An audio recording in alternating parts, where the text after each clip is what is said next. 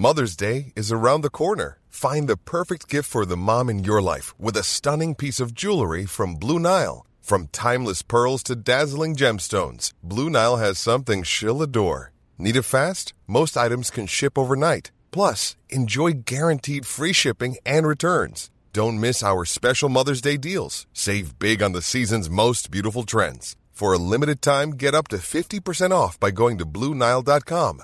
That's Bluenile.com. Hola, soy Tavi Boyajan. Gracias por escuchar Coffee Break con las últimas noticias de la ciencia.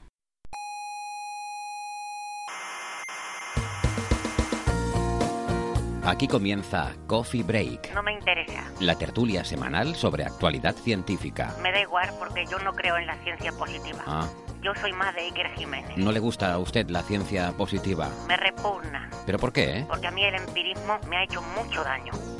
Coffee Break, el único programa que hace gala de su empirismo. A mí el empirismo me ha hecho mucho daño. Duela a quien duela.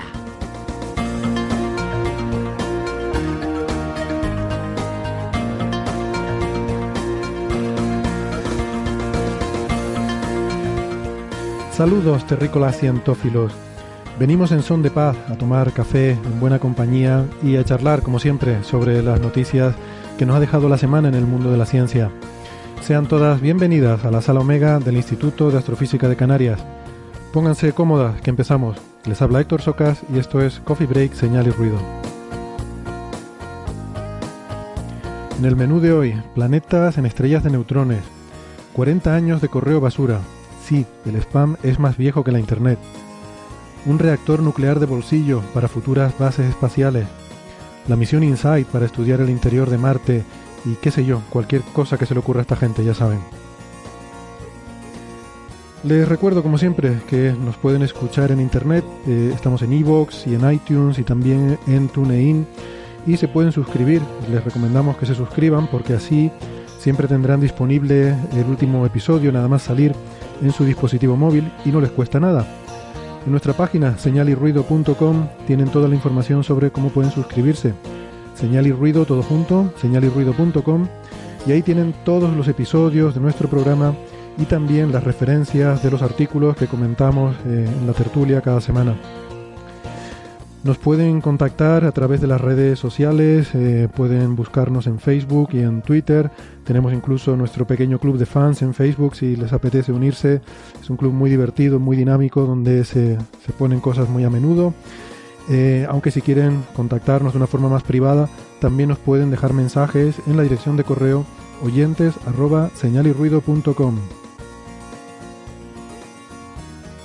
Estamos en varias emisoras de radio, en Canarias, en Icoden Daute Radio, Radio El Día, Radio ECA y Ondas Yaiza, en Madrid en Onda Pedriza, en Aragón en Radio Ebro y en Argentina en la FM 99.9 de Mar del Plata. En nuestra página web tienen todos los horarios y las frecuencias con las que emiten estas emisoras. Aquí conmigo para compartir tertulia en la sala Omega me acompaña Carlos Westendorf. Hola Carlos. Hola, ¿qué tal? Carlos es eh, arroba cwestend en Twitter. Y por videoconferencia desde la Universidad de Málaga nos acompaña Francis Villatoro. Hola Francis. ¿Qué tal? Un placer de nuevo estar aquí con vosotros.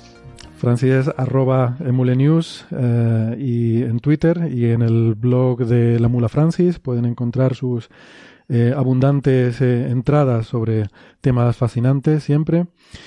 Eh, un placer tenerte también aquí en la tertulia, Francis. Em, vamos entonces a meternos con los temas de esta semana, que yo no sé si a ustedes les pasará lo mismo, pero yo la verdad que esta semana me ha parecido que ha estado un poco flojita en cuanto Mm. a noticias científicas, ¿no? Eh, mm, no sé, yo personalmente no, no, no- no sé, he llegado hoy diciendo, bueno, ¿qué, qué podemos contar aquí? No, no tengo nada así que me apasione especialmente, ¿no? Así que, eh, vamos, yo, yo he venido aquí por escuchar... He de confesarte, Héctor, he de confesar a todos los oyentes que esta semana he estado súper agobiado, y, pero ha habido una cantidad enorme de noticias, pero he tenido que ir dejándolas todas en el buzón de la cola de espera, porque la verdad es que no tengo, no tengo tiempo. Vale, vale. Bueno, pues, pues a ver, noticias siempre hay, pero vamos, de, de cosas así realmente, Mm. Eh, no sé, que por lo menos a mí me hayan entusiasmado, pues no, no he visto gran cosa. Pero bueno, eh, hay algunas cositas y yo pienso que simplemente por estar aquí y escuchar a Carlos y, a Francis, pues vale la pena en cualquier caso hacer el programa. Am, una cosilla, ¿no? Eh, de estas cosas breves que comentamos siempre, nos gusta antes de empezar el programa y que tiene mucho de actualidad. No sé si han visto eh, la cosa esta del este bulo que ha surgido eh, a raíz de una publicación en un, en un, medio de comunicación que Iker Jiménez, director de este famoso programa de misterio, pues va a fichar por el partido político Ciudadanos. para ser un, no sé, un candidato a ministro o algo así, ¿no? ha salido apresuradamente Iker Jiménez a desmentir estas informaciones y a decir que, que, esto es falso, que, no sale de ningún lado. Iker Jiménez eh, lleva un programa de esoterismo. El misterio yo creo que también lo hacemos nosotros, o sea, hablamos de ello nosotros. Yo no voy a soltar la palabra misterio, yo creo que es muy importante. Sí, se están apoderando de la palabra, ¿no? Y no, no estoy de acuerdo. Y Ciudadanos es un partido político, no sé, la gente que no sea de España, a lo mejor, pues bueno, un, un, partido como otro cualquiera pujante, eh, según las encuestas que puede, que puede ser importante o no. Bueno, hay que decir que Iker Jiménez se ha manifestado públicamente su, ideología política, ¿no? dice que es libertario. Entonces es muy, está alineado con, ese, tipo de, públicamente, programa ¿no? político. Eh, a mí me, hizo mucha gracia eh, unos comentarios de Andreu Buenafuente, que, insisto, bueno, sobre todo para nuestra audiencia internacional, es un conocido presentador de, un programa de éxito eh, en la televisión aquí en España, y tenía esto que decir sobre, sobre ese, esa noticia y esa, esa leyenda urbana de que Iker Jiménez fichaba por Ciudadanos. Por cierto, hablando de Ciudadanos eh, y de candidatos, Iker Jiménez ha tenido que desmentir un rumor según el cual sería candidato de Ciudadanos. o sea, eh, ojo con esto, Iker siendo víctima de una leyenda urbana. Ya ves, Iker, donde las dan las toman, ¿eh? Se ve que una web vasca había publicado que sería candidato por Álava, o como lo llaman en Guipúzcoa, el más allá. Bueno, pues a mí me ha parecido muy atinado el comentario de, de Buenafuente, ¿no? En el sentido de que donde las dan las toman. Porque claro, claro, Es que. Iker vive de esto, de, tiene, de, poner cosas ahí. cosas ambiguas. Y... dejarlo ahí. Claro. a lo mejor te puede volver a morder en cierta parte, ¿no? si usas esa estrategia, ¿no? Ese es el peligro. Claro. Te pueden hacer lo mismo que haces tú, ¿no? que dejar las cosas ahí en la ambigüedad. Decir, bueno, puede que sí, puede que no. No sé. Sí, si queréis que haga un comentario, eh, a mí que Jiménez, eh, que está en el lado, digámoslo así, oscuro, en contra un poco de la ciencia o de manera colateral, a mí me parece uno de los grandes divulgadores y uno de los grandes comunicadores que tenemos en España. Y yo creo que si se pasara a nuestro lado, sería una gran baza para los pues divulgadores científicos. Sin duda. Sin duda. Es como el, eh, no sé, el Darth Vader, Anakin eh, Skywalker, ¿no? Tenemos que intentar traerlo a la luz a ver si, a ver si lo recuperamos. No, es que a veces incluso habla de temas interesantes. Es decir, pero de ciencia me refiero. Es decir, la ciencia se ha convertido en cosa tan, tan apasionante, el misterio científico de verdad es tan apasionante que a veces ha tocado temas eh, científicos, lo cual me, ha asombrado y lo, ha hecho muy bien. Hmm. Entonces, es lo que dice Francis, si se viniese a nuestro lado, yo creo que sería un, puntazo, ¿no? Hmm. Bueno, lo ha hecho muy bien en el sentido de esa capacidad de comunicación que tiene. Lo que pasa es que luego te lo lleva todo a las cosas a hacerte creer cosas que sabemos que, no son verdad. Y que son muy antiguas, porque yo llevo toda la vida oyendo lo del chupacabras, lo del monstruo del lagonés, todas esas cosas yo cuando era pequeño me encantaban, hmm. me siguen gustando, de hecho, pero ahora entiendo que, no son verdad, es fantasía, pues ya está. Claro, no, sí, como, fantasía está todo genial, ¿no? Eh, pero, claro, claro. Bueno, eh, venga, más cositas. Mm, algunos comentarios de oyentes. Vamos a poner nuestra sección eh, favorita en el cual ponemos mensajes de oyentes. Aquí comienza señales, De, los oyentes. de los oyentes. Bueno, hemos recibido un mensaje eh, de, un oyente que se llama Álvaro, eh, nos envía un correo electrónico y, Álvaro eh, de profesión es farmacéutico hospitalario y nos hace bueno, una, serie de comentarios, entre ellos lo que dice que es una crítica constructiva ah, en la que alega que, bueno, de física vamos bien, pero que en ciencias de la salud patinamos mucho, ¿no? Y yo quiero responderle y decirle que me parece, eh, querido Álvaro, que, te equivocas y que esa, ese comentario es injusto de que patinamos en ciencia de la salud, porque patinamos en todas las disciplinas científicas, en todas. Lo que pasa es que esa es la que tú sabes más y te das cuenta de, los fallitos, ¿no? Así que, bueno, eh, está muy bien. Esperamos tus comentarios, como decías, que nos ibas a enviar más detalladamente. Eh, por favor, no se lo digas a nadie pero... No, y, que nuestra científica de la salud de referencia Itaisa eh, está de baja, ¿no? Que no, no, podemos contar con ella, pero, volverá, volverá. Esperamos que vuelva. Pero bueno, ya saben que siempre insistimos que esto es una tertulia y que no nos pueden tomar demasiado en serio las cosas que decimos. Que esto es una... Este programa no lo llamamos debates, ¿eh? lo llamamos tertulia por una razón. Aquí hablamos de lo que se nos ocurre y a veces vamos mejor documentados y otras veces peor. Sí, eso. Y si me permitís también un comentario, Héctor, el, eh, un tema que, que, que, todos los oyentes deben de saber de todos los divulgadores, ¿no? Eh, hace poco estaba hablando yo con un famoso divulgador español eh, que criticaba a los youtubers, ¿no? Eh, muchos youtubers de ciencia presumen del rigor, presumen, pero claro, su producto va dirigido a un público joven, muy informal, y muchas veces meten la pata. La meten hasta el fondo. Pero, y muchos de ellos, incluso cuando se les critica, dicen, hacen oídos sordos, como, bueno, me están criticando, no pasa nada, ¿no? Porque realmente ese es el objetivo, es decir, lo que tenemos que tener es la ciencia presente, ¿no? Y eso estar constantemente con el rigor delante, eh, que no puedes cometer ningún error. Yo divulgo para aprender. prefiero equivocarme porque cuando me equivoco aprendo más, porque aprendo de mis errores. ¿no? Claro. Entonces, eh, eh, tenemos que aceptar eso. La mayor parte de los divulgadores, sobre todo los que lo hacemos de manera no profesional, eh, perfectamente cometemos errores muchas veces, ¿no? Y, y lo aceptamos y, y, y, nos gusta que nos digan que hemos cometido un error y que nos den la explicación buena o que nos nosotros mismos nos buscamos información y complementamos ese error, ¿no? Es decir, eh, nosotros no tenemos la posesión de la verdad en ningún tema, y mucho menos en ciencias de la salud, por supuesto. Por supuesto, ¿no? Eh, sí, sí, y me, vamos, estoy totalmente de acuerdo, ¿no? Y creo que Carlos también lo hemos comentado alguna vez con, con esa actitud. Yo es justamente la razón principal por la que hago esto y vengo aquí cada semana es para aprender, ¿no? Y, aprendo mucho de ustedes y de, los oyentes y sobre todo de, ese proceso de estar intentando pues mantenerte un poco al día, leer las cosas que salen, todo eso eh, es muy importante, por supuesto, pero no hay que confundir. Efectivamente, las cosas de las que hablamos, casi de casi ninguna somos expertos eh, en la materia. Incluso los expertos a veces se equivocan en cosas. Eh, que, claro, no, eso es, así. Si salen el programa de estos que salen los expertos a hablar con rigor y tal, es muy aburrido normalmente. Entonces, eh, procuramos evitarlo, ¿no? Porque, primero por la falacia de autoridad, que, bueno, te lo tienes que creer porque este es el experto, pues no. Porque muchas veces lo que, de los artículos que sí leemos también tienen errores, en el sentido que el, que el error es, es, innato al método científico. O sea, te equivocas y vas aprendiendo de esos errores, los vas corrigiendo. Es iterativo. No, no se basa en verdades absolutas. Entonces, eh, eh, huimos de esa de, no equivocarnos, porque si no sería, primero que sería aburridísimo y segundo que no, que no puede ser, ¿no? Es imposible. Bueno, yo quería Sí, perdona, Francis, creo que te he interrumpido. No, solamente decir eso, que la ciencia se construye a base de buenas preguntas, no de buenas respuestas. Entonces, el proceso de divulgación debe ser así. Lo que debemos es de provocar que se hagan preguntas nuestros oyentes y que traten de buscar las respuestas por sí mismos a partir de lo que nosotros decimos, estando de acuerdo con nosotros, estando en desacuerdo, pero no importa, lo importante es el proceso de, que ellos también aprendan eh, como parte activa ¿no? del proceso. Claro que sí, estoy de acuerdo. ¿no? O sea, la idea es simplemente hablar, como dices tú, hablar de ciencia. Eh, esa, esa, ha sido siempre la idea aquí.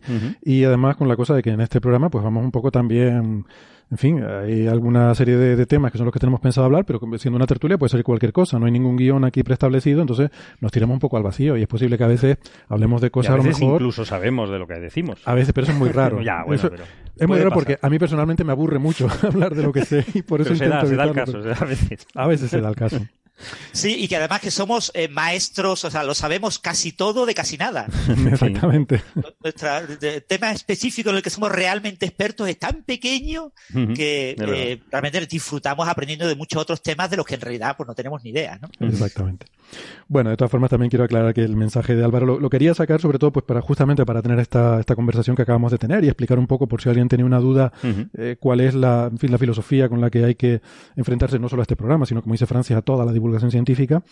Eh, pero bueno, también es cierto que no, no quisiera dar el mensaje de que el, eh, la, perdón, la idea de que el mensaje de Álvaro era, era un mensaje negativo, ni mucho menos, ¿no? Simplemente hacía ese apunte, pero era un mensaje en el que, mm, eh, bueno, pues no, nos animaba mucho y nos, nos, nos, hacía muchos, muchos cumplidos y simplemente hacía esa puntualización que me, me pareció oportuno sacarla para justamente explicar bueno, esto que acabamos de decir, ¿no? ¿En qué consiste la filosofía de, nuestro programa y en qué consiste en general eh, todo lo que es la divulgación científica? Creo que, creo que es bueno aclarar eso. Eh, bien, siguiendo un poco en la línea de, comentarios de los oyentes, eh, hay algunas cosas que, venimos eh, arrastrando del programa de la semana pasada, porque allí sacamos algunos temas. en particular, nos preguntaba por Twitter Albert, lo explicamos, que nos había hecho una pregunta sobre los, los planetas que orbitan una estrella cuando explota como supernova, ¿no? Y entonces la semana pasada, pues, mm, bueno, contamos que cuando una estrella explota, eh, lo normal es que vaporice los planetas que tiene a su alrededor. Eh, para, justificar eso, pues lo basé en un calculito simple de órdenes de magnitud, de estos que llamamos a veces cálculo de servilleta, un calculito muy sencillo en el que se demostraba que la energía eh, cinética del material estelar que impacta el planeta es muchísimo mayor que la propia energía autogravitatoria del planeta, con lo cual hay una probabilidad grande de que lo, de que lo destruya. Pero claro, eso se basaba en un ejemplo concreto, que era, dijimos, pues una estrella como el Sol, un planeta como la Tierra, a la distancia de la Tierra.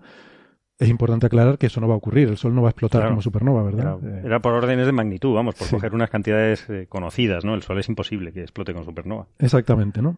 Y bueno, lo que luego me dejó dándole vueltas al asunto fue un comentario que hizo Francis eh, aquel día que dijo, pero recuerda que hay planetas alrededor de púlsares, que no lo dijimos, los púlsares son estrellas de neutrones que, rotan muy rápidamente y llamamos pulsares a un tipo particular que son aquellas en las que su campo magnético que está, eh, o sea, esa, estrella, eh, al colapsar, su campo magnético queda alineado casi perfectamente en una dirección y al girar esa estrella, ese campo magnético lanza un chorro de, de partículas y de, bueno, y de radiación, que en este caso radiación de radio, que puede ser detectado desde la Tierra, pero solamente lo podemos detectar si estamos en la dirección del haz emitido por la estrella. Y ese haz eh, va en la dirección del campo magnético, entonces la estrella al girar, gira muy rápidamente, eh, a veces barre la Tierra periódicamente el haz de esa estrella. Entonces cuando eso ocurre, lo llamamos un pulsar, porque lo que nosotros detectamos es un pulso de radio que se repite muy rápidamente.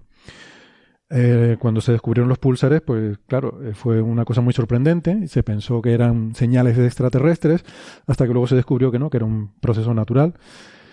Y eh, bueno, pues bueno, recientemente se ha descubierto que hay planetas en torno a algunos púlsares, que, que como digo son estrellas de neutrones, y estas estrellas se forman como remanentes después de una supernova. Entonces, Francia hacía este comentario lo cual, claro, me, dejó pensando pues que quizás hay situaciones en las que los planetas sí pueden sobrevivir a una explosión de supernova. Eh, o quizás no. Y entonces, hablando de este tema, pues tú, Carlos, eh, sacaste un artículo. Yo estoy, yo estoy mirando y me parecía muy interesante. Y de hecho, eh, me llamó mucho la atención porque es que el primer planeta extrasolar es justo un planeta alrededor de un pulsar, que se descubrió en el año 92. Bueno, hubo una detección anterior, pero fue falsa. Decir, y justo, y luego el descubrimiento se puso en tela, en tela de juicio precisamente por la primera detección que fue el falsa, ¿no? Es, eh, es una cosa bastante extraña y de hecho salió un, estuve mirando y salió un artículo en el, hace dos años, en el 2016, una gente de, de la Universidad de Nevada en Las Vegas, eh, Rebecca Martin y tal, que eh, explica por qué son tan raros los planetas alrededor de los púlsares casualmente fue lo primero que detectamos, pero son rarísimos. A, día de hoy creo que solo hay eh, tres ejemplos. Tres eh, púlsares que, tienen, que, tienen, planetas alrededor. ¿no?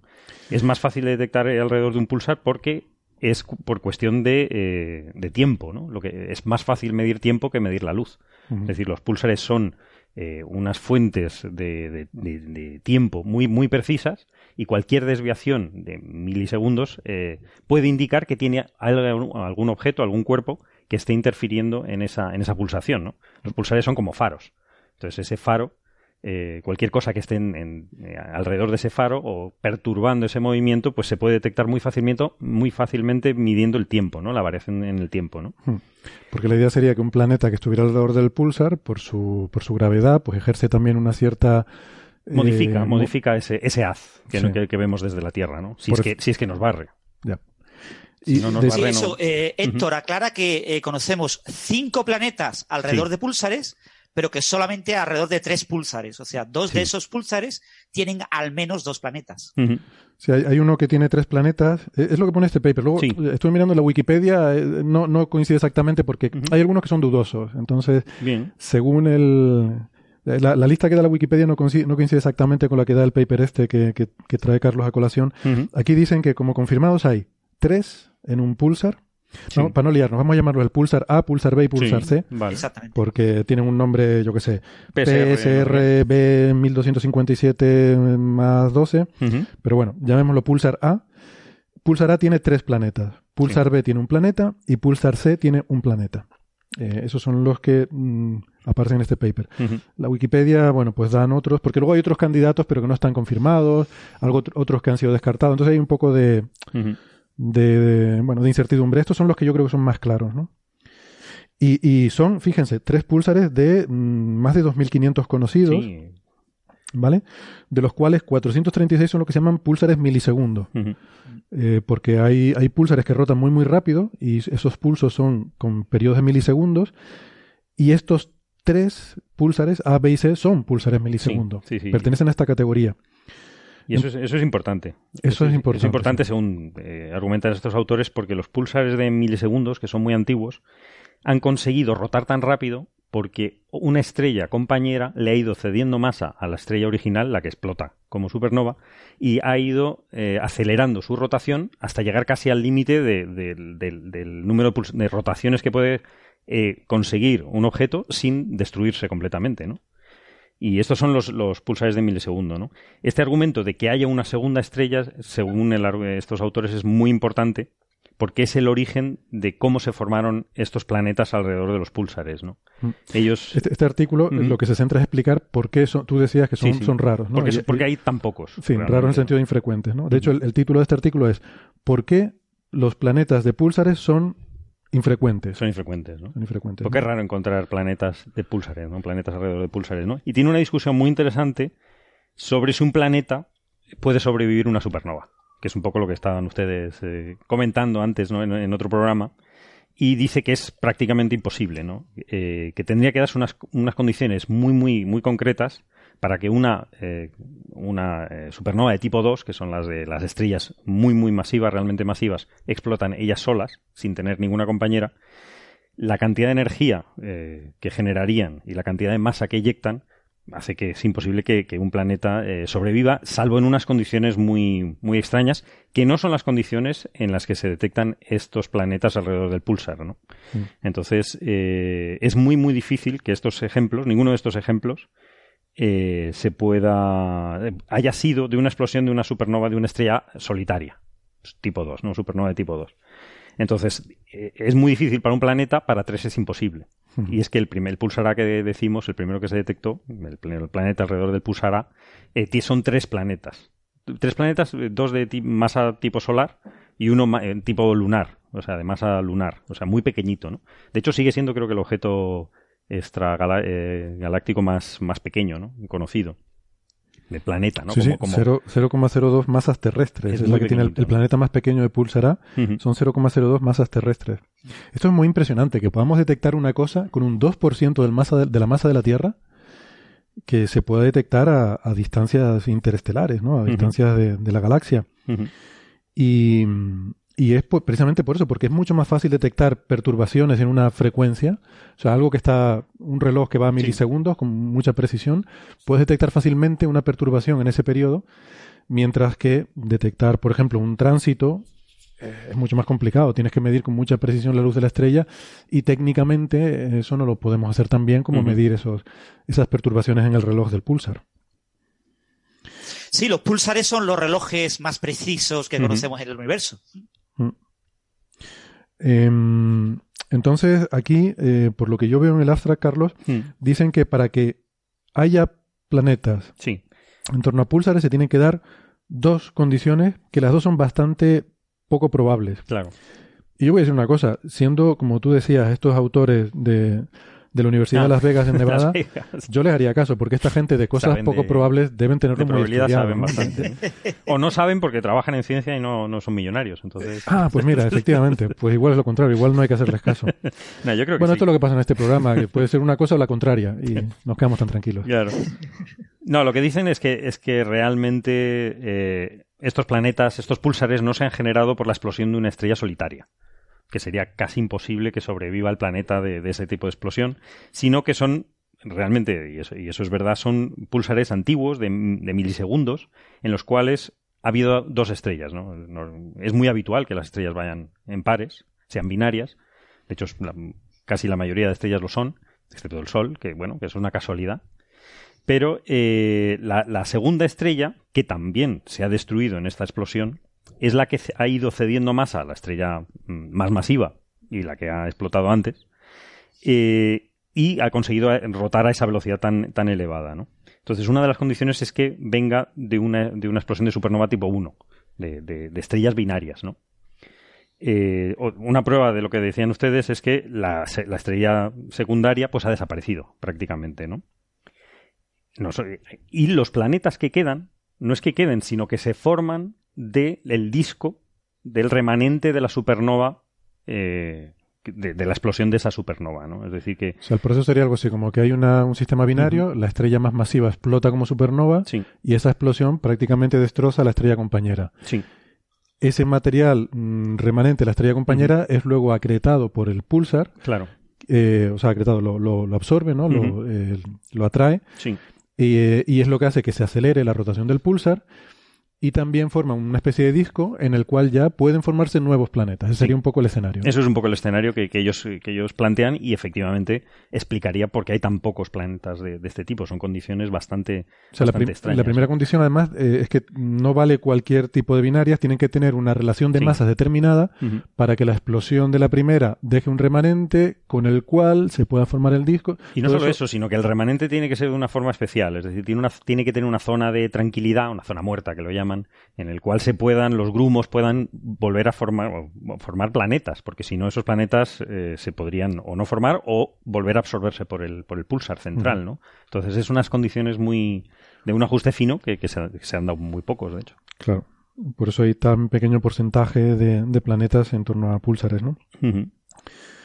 Eh, bien, sí. De todas formas, también tenemos que recordar que estamos buscando eh, exoplanetas en millones de estrellas y que solo conocemos unos pocos miles de pulsares y de milisegundos unos pocos cientos, que el día que conozcamos decenas de miles de pulsares de milisegundos, lo mismo aparecen muchos más planetas. ¿eh? Lo mismo aparecen más. Hmm. Sí, pero basado en esta muestra, al parecer la conclusión es que son infrecuentes, ¿no? Hmm. fíjate que, por ejemplo, la comparación con estrellas en tránsitos, eh, Kepler estaba observando 100.000 estrellas en, el campo, de 200.000 estrellas creo que eran, y descubrió miles de planetas. Mm, con lo cual, el número de planetas descubiertos, el porcentaje es del orden de unos pocos por ciento, ¿no? O sea, de cada 100 estrellas, pues en una encuentras planetas. Aquí tenemos 2.500 púlsares y solo 3 tienen planetas. Sería un porcentaje bastante menor, salvo que pienses que solamente los púlsares de milisegundo pueden tener planetas y entonces estaríamos hablando de tres púlsares entre 436, que ya viene a ser más o menos el mismo porcentaje del, orden del 1%, ¿no? Otra cosa, claro, habría que ver un poco, habría que analizar esto con un poco más de mm, formalismo, un poco más riguroso, porque sí que es cierto que las condiciones para detectar planetas con Kepler son mucho más exigentes, porque tienes que tener una geometría muy precisa eh, de alineamiento del disco eh, de la órbita del planeta con el disco de la estrella para que pase por delante el planeta. Mm, eso quizás es más improbable que las condiciones para detectar una estrella pulsar, que lo único que necesitas es poder ver ese desplazamiento Doppler de, del, del, haz del pulsar. Entonces no lo sé, habría que ver un poco cómo funcionan aquí los sesgos, eh, porque básicamente uno de los resultados estadísticos que salen de Kepler es que prácticamente el porcentaje de estrellas con planetas, si tú extrapolas, quitando esos sesgos, te sale que es muy alto. O sea que lo normal es que las estrellas tengan planetas, ¿no? Ah, y otra cosa también, hay otro sesgo en Kepler que es que solo observas durante cuatro años. Entonces estás limitado a planetas relativamente cercanos eh, a, la estrella, ¿no? Claro. Y luego ya misiones como TESS, por ejemplo, ese sesgo va a ser mucho mayor porque TESS va a estar observando un campo durante un mes. Entonces vas a estar viendo planetas muy cercanos a la estrella porque todo lo que orbita en periodos de mucho más de un mes, mes no lo ves. No lo vas a ver. No pasan por delante, claro. Claro. Bueno, pues esto era la, cosa de los púlsares. Me, pareció bastante, bastante interesante. Sí, hay, que hacer una cosilla. Simplemente, bueno, que, el Sol, como hemos dicho, no. Bueno, tú habías hecho un cálculo, ¿no? Yo, de, sí. ¿De órdenes de magnitud? bueno, sobre. Pero esto era recuperando el de la semana pasada, eh, porque, claro, me había quedado dándole vueltas al comentario, visto que hay planetas en torno a púlsares ¿cómo podríamos, qué tipo de situaciones podría ser que un planeta sobreviviera a un pulsar? A una eh, explosión de supernova. Perdón, sí, a una explosión de supernova, sí, eh, A veces estoy pensando en una cosa y digo otra. ¿Qué, puede, ¿Cómo puede un planeta sobrevivir a una explosión de supernova? Entonces me fui al calculito ese que había hecho y digo, bueno, eh, ¿hay alguna forma, claro, solo para un caso concreto, una estrella como el Sol, un planeta como la Tierra, ¿qué pasaría en situaciones diferentes? Entonces, bueno, hay un par de parámetros con los que se puede jugar. Uno es la distancia del planeta, que yo creo que es obvio, no hay que calcular mucho. Cuanto más lejos esté, menos energía va a absorber de la explosión y por tanto más probabilidades tiene de sobrevivir. Ahí no hay discusión. La energía que va a recibir disminuye como la distancia al cuadrado. Por lo tanto, si pones el planeta en vez de la distancia de la Tierra al doble, pues su probabilidad de sobrevivir es, bueno, su probabilidad no, la energía que absorbe es cuatro veces menor. Recuerdo que el cálculo era que era 300 veces la diferencia entre la energía que absorbe de la supernova y la energía autogravitatoria. O sea que ni siquiera un factor 4 nos resuelve mucho el problema. Pero bueno, tendrías que irte a lo mejor 10 veces más lejos para que absorba un factor 100 veces menos y entonces ya empiezan a estar más cerca los órdenes de magnitud. Pero luego hay otro parámetro que sí que es más interesante, que es el tamaño del planeta. Porque el tamaño del planeta no es trivial en qué sentido va. Por una parte, un planeta más grande va a presentar mayor tamaño, lo que llamamos mayor, superficie, mayor sección eficaz, y va a absorber un pepinazo mayor de energía. Por otra parte, también un planeta más grande mm, va a tener más masa y por tanto su, su, energía gravitatoria va a ser mayor. Entonces, bueno, ¿cómo se cómo cuadran un poco estas dos o cómo se cómo se, equilibran, se cómo se equilibran estos dos factores sería un poco el, el juego aquí, ¿no? Y entonces esto es muy fácil de hacer con el, el calculito este de estimación de órdenes de magnitud. Y, puedes ver que al final, bueno, me voy a saltar los detalles, si alguien quiere lo, cuelgo en Twitter. Sí, tú haces una foto de la servilleta. Hago una fotito de la servilleta. La cuestión es que al final el cociente entre la energía, eh, la, energía autogravitatoria del planeta y, y, la energía que le llega a la supernova va con el radio del planeta elevado a 5 medios y dividido por la distancia al cuadrado. Bueno, la distancia al cuadrado es obvio, pero el, el planeta, el tamaño del planeta entra como radio a las 5 medios, con lo cual planetas más grandes van a tener más probabilidad de sobrevivir. Entonces, si tú juegas un poco con esos dos factores, puedes conseguir un factor 100 alejando el planeta y haciéndolo muy grande. O sea, un planeta grande tendría más probabilidad de sobrevivir que un planeta pequeño. Em, hombre, yo cuando fui a la Wikipedia, no había visto todavía este artículo, eh, vi que de estos planetas que se conocen, eh, de los cinco, cuatro son bastante mayores que la Tierra. De cuatro masas terrestres a una masa de Júpiter, incluso 2,5 masas de Júpiter. Con lo cual esto me, cuadraba con la idea de que planetas más grandes pudieran tener más probabilidad de sobrevivir. Pero claro, luego leo el artículo y aquí dice que no, que estos planetas no sobrevivieron, sino que son, que son formados, posteriormente. posteriormente con lo cual realmente esta servilleta no sirve, la puedo tirar a la basura. No, no, pero es interesante. Porque ese argumento va, en favor también de lo que dicen en el artículo, ¿no? Que, los planetas, ni siquiera las estrellas compañeras sobreviven la explosión de la, de la supernova, o sea, son expulsadas. De hecho, creo que Gaia, de las pocas noticias que hemos visto esta semana, eh, estaban midiendo también eh, las distancias de 1.700 millones de estrellas, pero también estaban midiendo la velocidad de algunas de ellas. Y hay algunas a unas velocidades extraordinarias, que es posiblemente, lo se explica porque sean expulsadas de, una supernova. Es decir, que va a favor de esta hipótesis de que es que en una supernova hasta las estrellas compañeras son expulsadas eh, al espacio intergaláctico, con lo cual los planetas más todavía. Interestelar, sí. Interestelar, ¿no? Interstellar. Interstellar.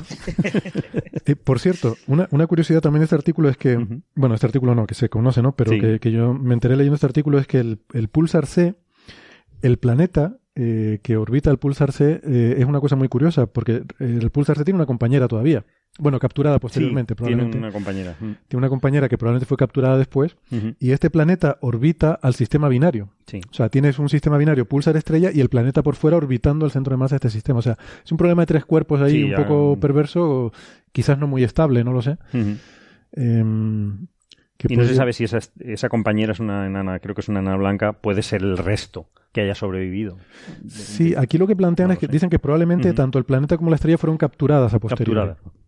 o sea, que el pulsar capturó la estrella que venía con planeta y de alguna forma en ese vaivén gravitatorio de la captura inicial, pues acabó el planeta en una órbita alrededor de las dos estrellas, ¿no? Em, bueno, Sí, yo solamente quería decir una, cosilla que es, eh, tú hiciste el cálculo con, la, con el Sol. Sí. es que el Sol no va a ser nunca una supernova. No, eso lo tiene, dijimos. tiene muy poca masa, ¿no? Entonces, lo que sí he visto que ha, pasado una noticia hace pocos días es cuál es el futuro del Sol, ¿no? Eh, se sabe que el Sol se va a acabar su combustible, eh, va a aumentar muchísimo su radio, se va a convertir en una gigante roja.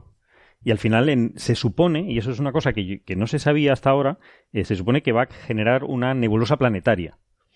Entonces hay un artículo de hace muy pocos días, creo que de, esta semana mismo, que resuelve de alguna forma con un, es, unos nuevos modelos de nebulosas planetarias, porque había, había un problema que hasta ahora no, tenía eh, resolución, que es que las nebulosas planetarias presentan el mismo brillo independientemente de, si se han generado con estrellas muy masivas o estrellas menos masivas. Eso es algo que, ningún modelo lo, sabía reproducir. ¿no?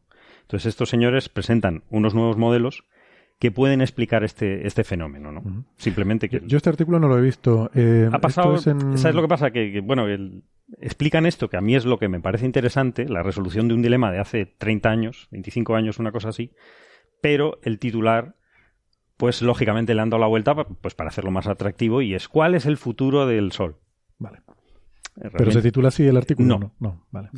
El artículo técnico está en Nature Astronomy, se llama eh, la eh, invariancia a la, era eh, la edad misteriosa de las nebulosas planetarias en función de la... Eh, sí. a ver cómo se traduce esto rápidamente.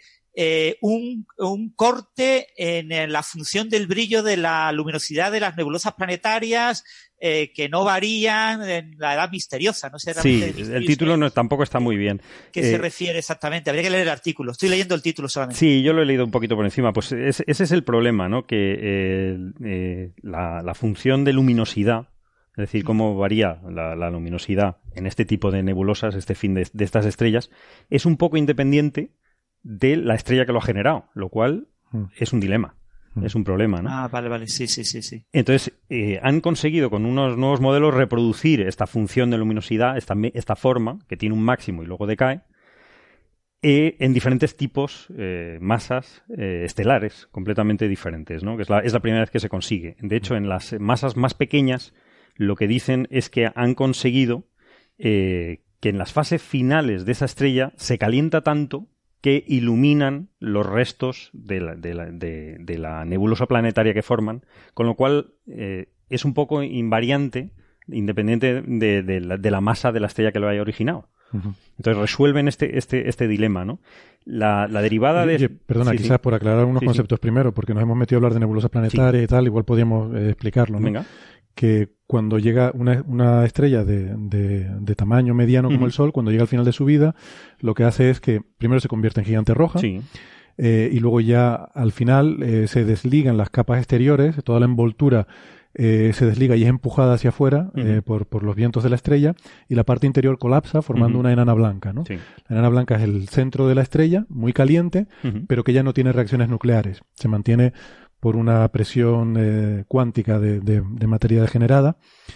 Y esas capas exteriores, eh, que en principio eran lo que era la el gran parte del volumen de la estrella, son expulsadas hacia afuera, forman como una especie de burbuja. Sí, son burbujitas muy bonitas que se ven en las fotos y que parecen planetas. Por eso se llaman nebulosas planetarias. Bueno, originariamente con telescopios pequeños. parecían planetas. Parecían planetas, hoy en día ya no. Pero son esas imágenes de colores preciosos, son de las cosas más bonitas que se ven en el cielo. Una imagen muy bonita, una especie de burbuja de colorines que está, bueno, uno no se fija, pero si, si, uno mira en detalle en el centro, hay un puntito blanco, que es la enana blanca, y alrededor queda esa, esa burbuja que se va expandiendo como una pompa de jabón hasta que se diluye en el medio interestelar. Eh, brilla con colorines porque la luz, sobre todo ultravioleta, que llega de la enana blanca, ioniza, los átomos. Esas capas expulsadas, ¿no? Sí, eh, sobre todo oxígeno, nitrógeno.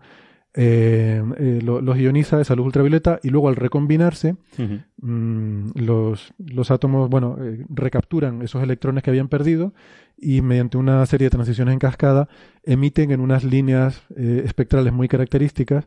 Yo dije que iba a explicar las cosas y lo estoy liando más pero no, no pero está bien. los átomos pero para eso está la Wikipedia puede, puede irse. busquen ionización y recombinación en la Wikipedia los átomos emiten en unas transiciones que son unos colores muy específicos, ¿no?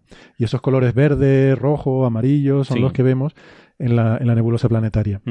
Y entonces el misterio que se intenta resolver en este artículo es por qué todas brillan igual. Brillan igual siendo formadas por estrellas completamente diferentes. ¿no? Entonces, eh, la derivada para el Sol es que el Sol resulta que en la corrección esta de la función de luminosidad de la que están hablando de las nebulosas planetarias, porque brillan todas más o menos igual, el Sol está justo en el extremo en las estrellas más pequeñas que pueden generar una nebulosa planetaria en esta, en esta nueva función que han, que han descubierto. Entonces, eso tiene una derivada, una, una implicación para nuestro Sol, que a nosotros nos importa mucho, a los demás sistemas solares les da igual, pero a nosotros nos interesa porque implica que en el futuro la, la, muerte del Sol va a ser en una nebulosa planetaria.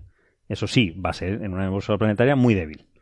No pasa nada porque no vamos a estar ahí para verlo, pero, pero que sí, vamos a que es la primera vez que han podido deducir que efectivamente el Sol va a generar este tipo de, de nebulosa planetaria, ¿no? Y eso es lo que ha salido en toda la prensa. Cuando realmente lo que han resuelto es una cosa un poquito más seria y un poquito para mí más, más, más interesante. Un problema, más un problema mayor, ¿no? Que es de, cómo se generan estas, estas nebulosas planetarias de distintas masas eh, estelares, ¿no? Muy bien. Muy interesante. Pues, y después eh, de lo que estábamos hablando de exoplanetas en púlsares, siempre surge la, la duda cuando se acercan los premios Nobel, si quién recibirá el premio Nobel por el descubrimiento de los exoplanetas. Y ahí eh, me gustaría pues destacar a los oyentes que está la gran pugna, ¿no? Entre los descubridores de los primeros exoplanetas en púlsares, claro. eh, Wolfson, no sé cómo se pronuncia muy bien, son muchas letras seguidas, sí, y Frail, y en pulsares, y por otro lado, eh, eh, Michel Mayor y Didier Queloz en, estrellas normales, ¿no? Entonces, muchas veces eh, los que hacemos predicciones para futuros premios Nobel tenemos que elegir a qué parejita proponemos como posibles candidatos hacia el Nobel.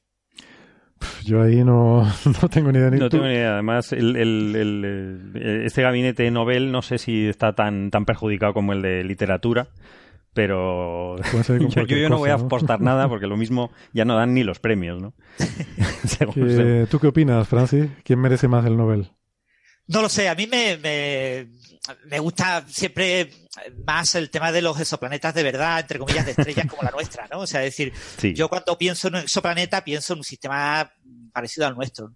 Entonces yo me apuesto más por los, por los suizos, ¿no? Por Kelos y por Mayor, en lugar de por los primeros, aunque yo tengo un especial cariño a, a, ese descubrimiento del primer planeta que fue en principio falsificado, ¿no? Que se vio que no era, pero después resulta que sí que era, eh, porque yo en aquel momento estaba suscrito en papel a la revista Nature y yo lo recibí en casa. Entonces yo fui de las personas que lo disfrutó en casa el descubrimiento y yo era muy, muy jovencito, ¿no?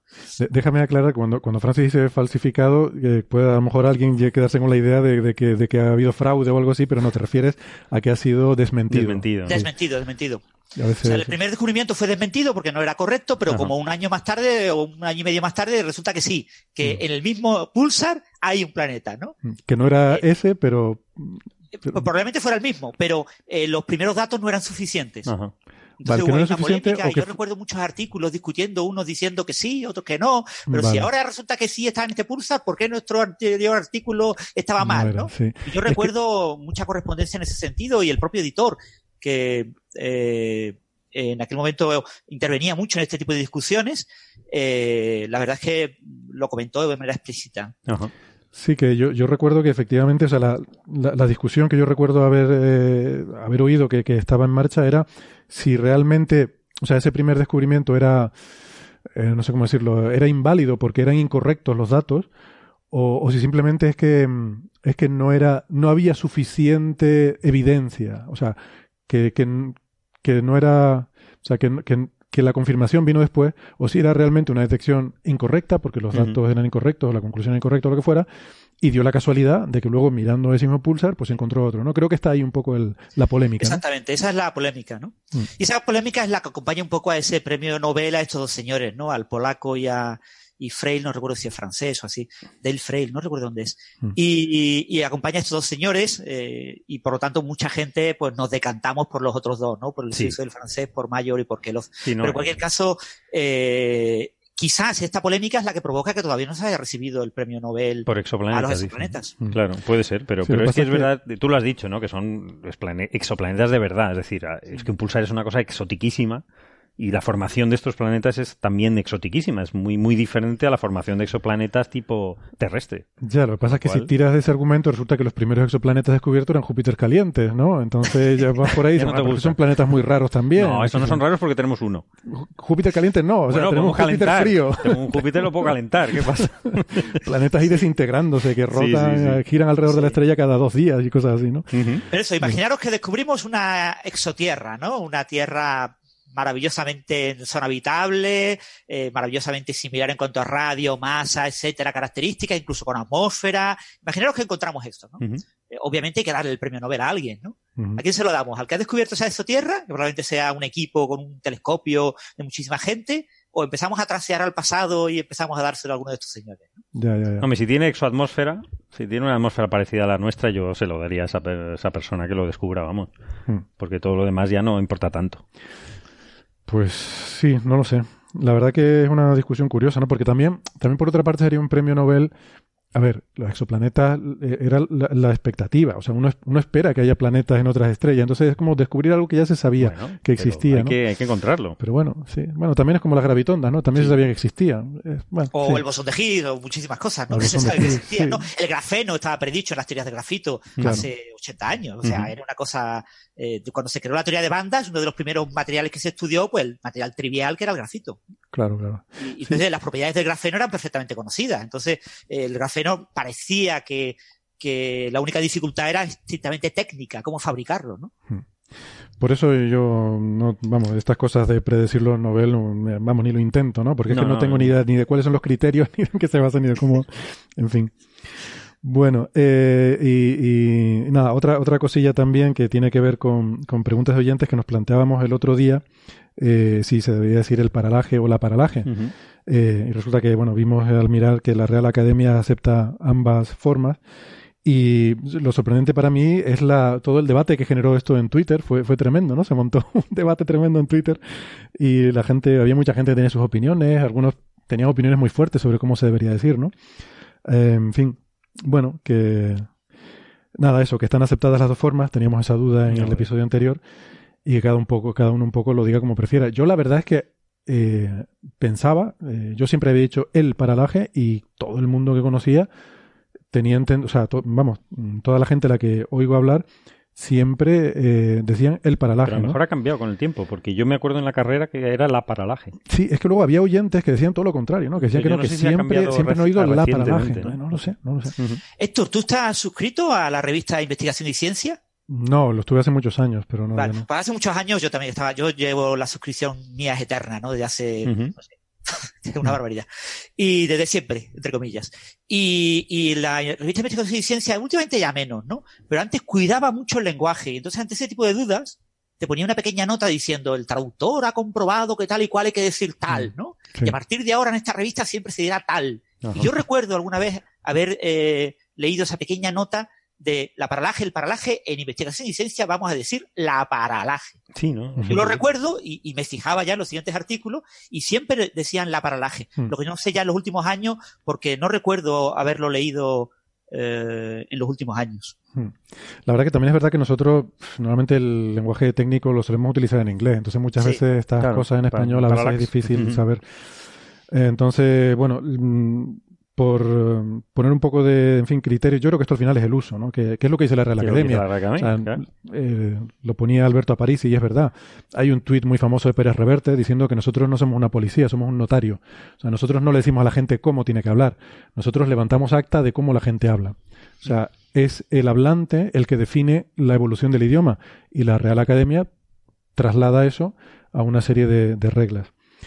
Eh, y fíjate, Héctor, hay algún detalle más curioso y es que en realidad no es el hablante el que fija la manera de hablar que se refleja por la Real Academia, sino que los escritores que escriben libros, novelas fundamentalmente, reflejan en la manera de hablar de la gente y son lo reflejado en esos libros lo que se convierte en norma por parte de la academia. Entonces, la academia lo que pretende es que ser una fuente de referencia para que en el futuro se entiendan los libros escritos en esta época.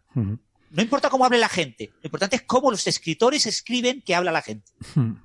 Es, vale, sí, no estoy muy seguro de eso. Sí que recuerdo haber leído que estaban fijándose también en el uso que se hace en redes sociales, en Internet, del idioma, eh, aunque claro, eso también es una forma escrita, ¿no? Entonces no sé si, aunque sea más coloquial, pero también es una forma escrita. Eh, alguien por ahí bromeaba que en cualquier momento se aceptarán estas abreviaturas que se usan en, la forma de escribir con SMS, ¿no? El, que ya no se usa SMS. Ya no se usa. Ya, olvídate. Por suerte, el hecho de que haya una inercia en la RAE que tarde un tiempo a veces sirve para suavizar estas fluctuaciones a corto plazo. Sí, sí. Eh, sí. En, fin. Como dato anecdótico, yo estuve, estuve mirando que otros sustantivos que terminan en age, en español, todos se usan con artículo masculino, el, mm. ¿no? El bricolaje, mm. el espionaje, el, entonces, paralaje en ese caso sería una excepción a esa, a esa norma.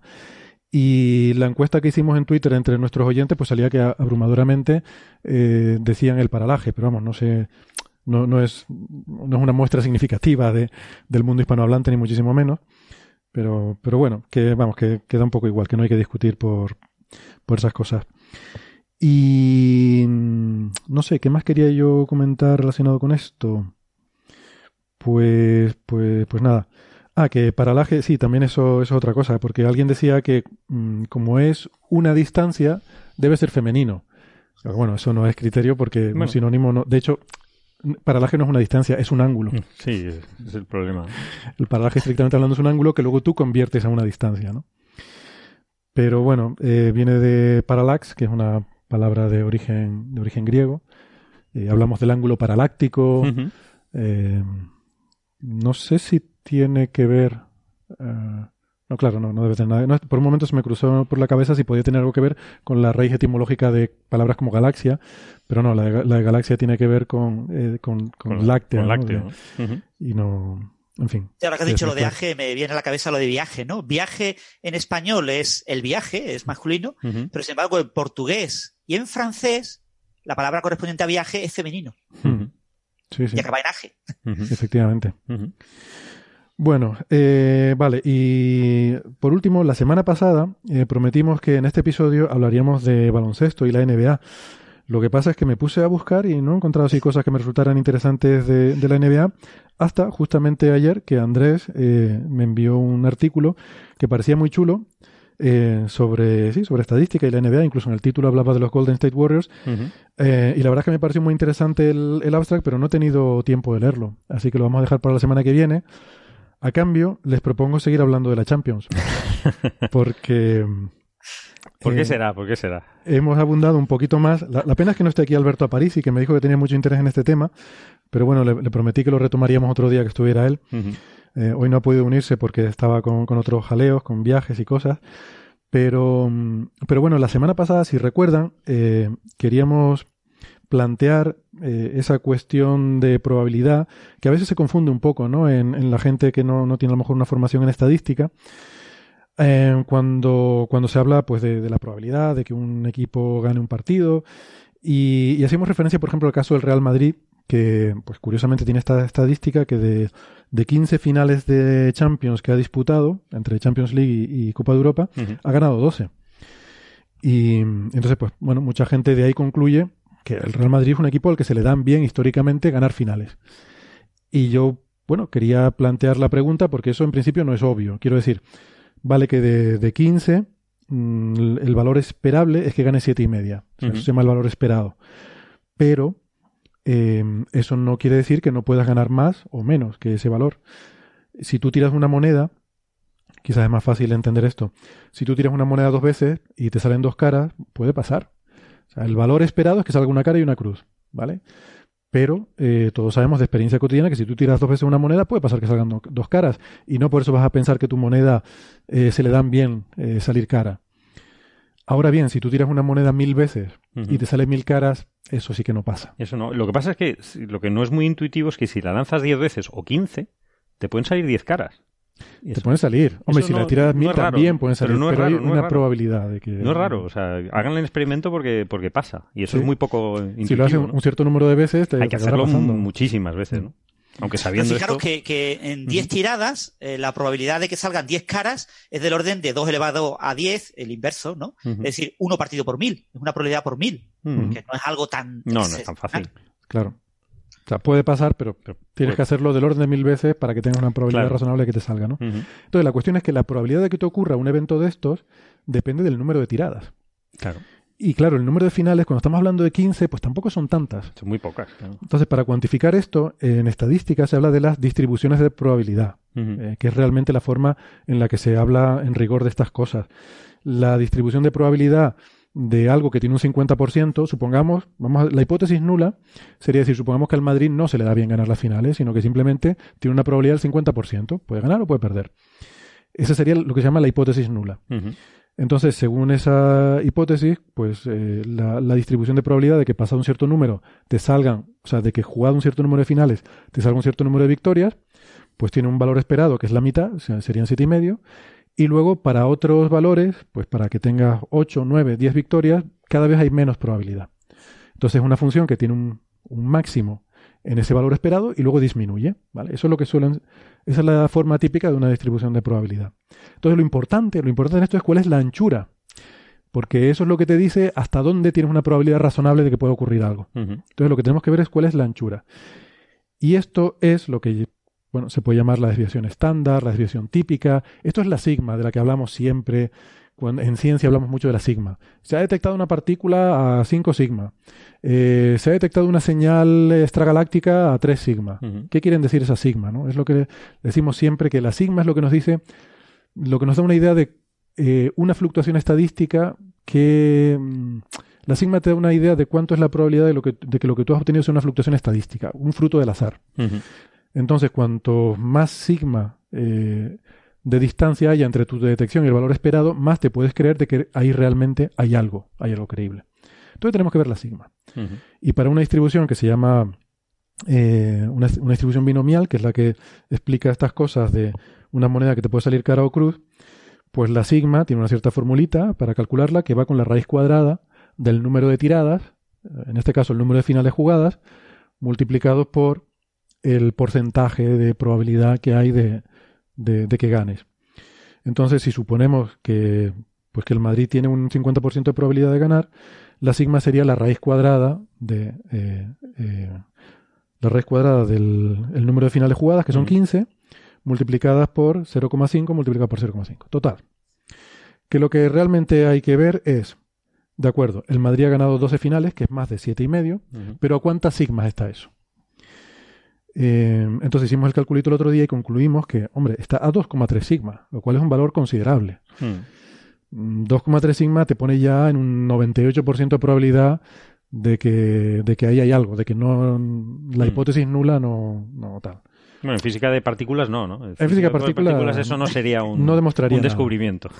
En astrofísica estaría cerca de un descubrimiento, pero tendrías, digamos, razones para pensar que ahí hay algo, pero normalmente usamos 3 sigma como criterio. ¿no? Normalmente. Luego ya cada, cada caso, bueno, puede tener su historia. Bueno, eso era lo de la semana pasada. Eh, entonces, como me aburría mucho estos días, dije, ¿qué pasa si ponemos esto en contexto?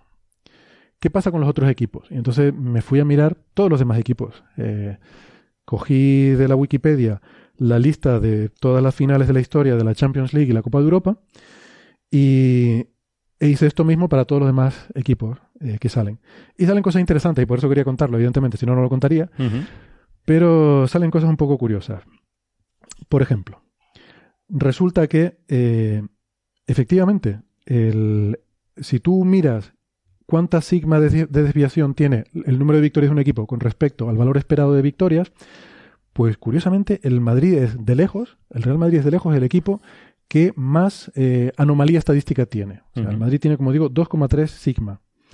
El siguiente, el siguiente está a 1,4. Pero además es un equipo, es el Oporto y el Nottingham Forest, pero solo han jugado dos finales. O sea que realmente es muy poquita estadística. datos Si vamos al siguiente que haya jugado más de dos finales, nos vamos al Liverpool, que de 7 ha ganado 5 y está a solo 1,13.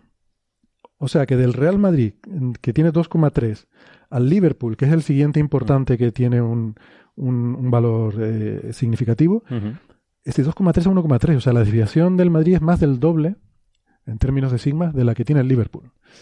Eso es, eso es curioso, ¿no? Y, eh, claro, lo interesante de esto es que la final de este año va a enfrentar a Real Madrid y Liverpool. Es decir, esto es un titular periodístico muy, muy curioso. Yo no sé si los periodistas han dado cuenta, pero se va a dar una situación muy interesante este año. Van a jugar los dos equipos con mayor eh, capacidad de ganar finales. De ganar final. Bueno. Interesante, ¿no? Mm. Y hay otro dato interesante, que es cuál es el último equipo, el peor de todos en finales. Y si quieren saberlo, eh, van a tener que esperar un momentito porque ahora vamos a hacer la desconexión ah, para nuestros oyentes que nos escuchan en la radio. Si les interesa saber cuál es el peor equipo ganando finales en la historia de la Champions, les aseguro que es interesante, sobre todo para nuestros oyentes en España, no, no diré más. Sí, sí, sí. Eh, les sugiero que sigan escuchando, nos pueden seguir escuchando en Internet, en el podcast. Si no, si todo esto les da igual, pues bueno, vamos a hablar también de otras cosas interesantes luego, de misiones a Marte y cosas así. así que yo les sugiero que, les sugiero que vayan y conecten el, el podcast. Em, en cualquier caso, pues eso, nos despedimos para la radio hasta la semana que viene y en internet hacemos una pausita y volvemos en un minutito. Hasta ahora. Hasta luego. Hasta luego.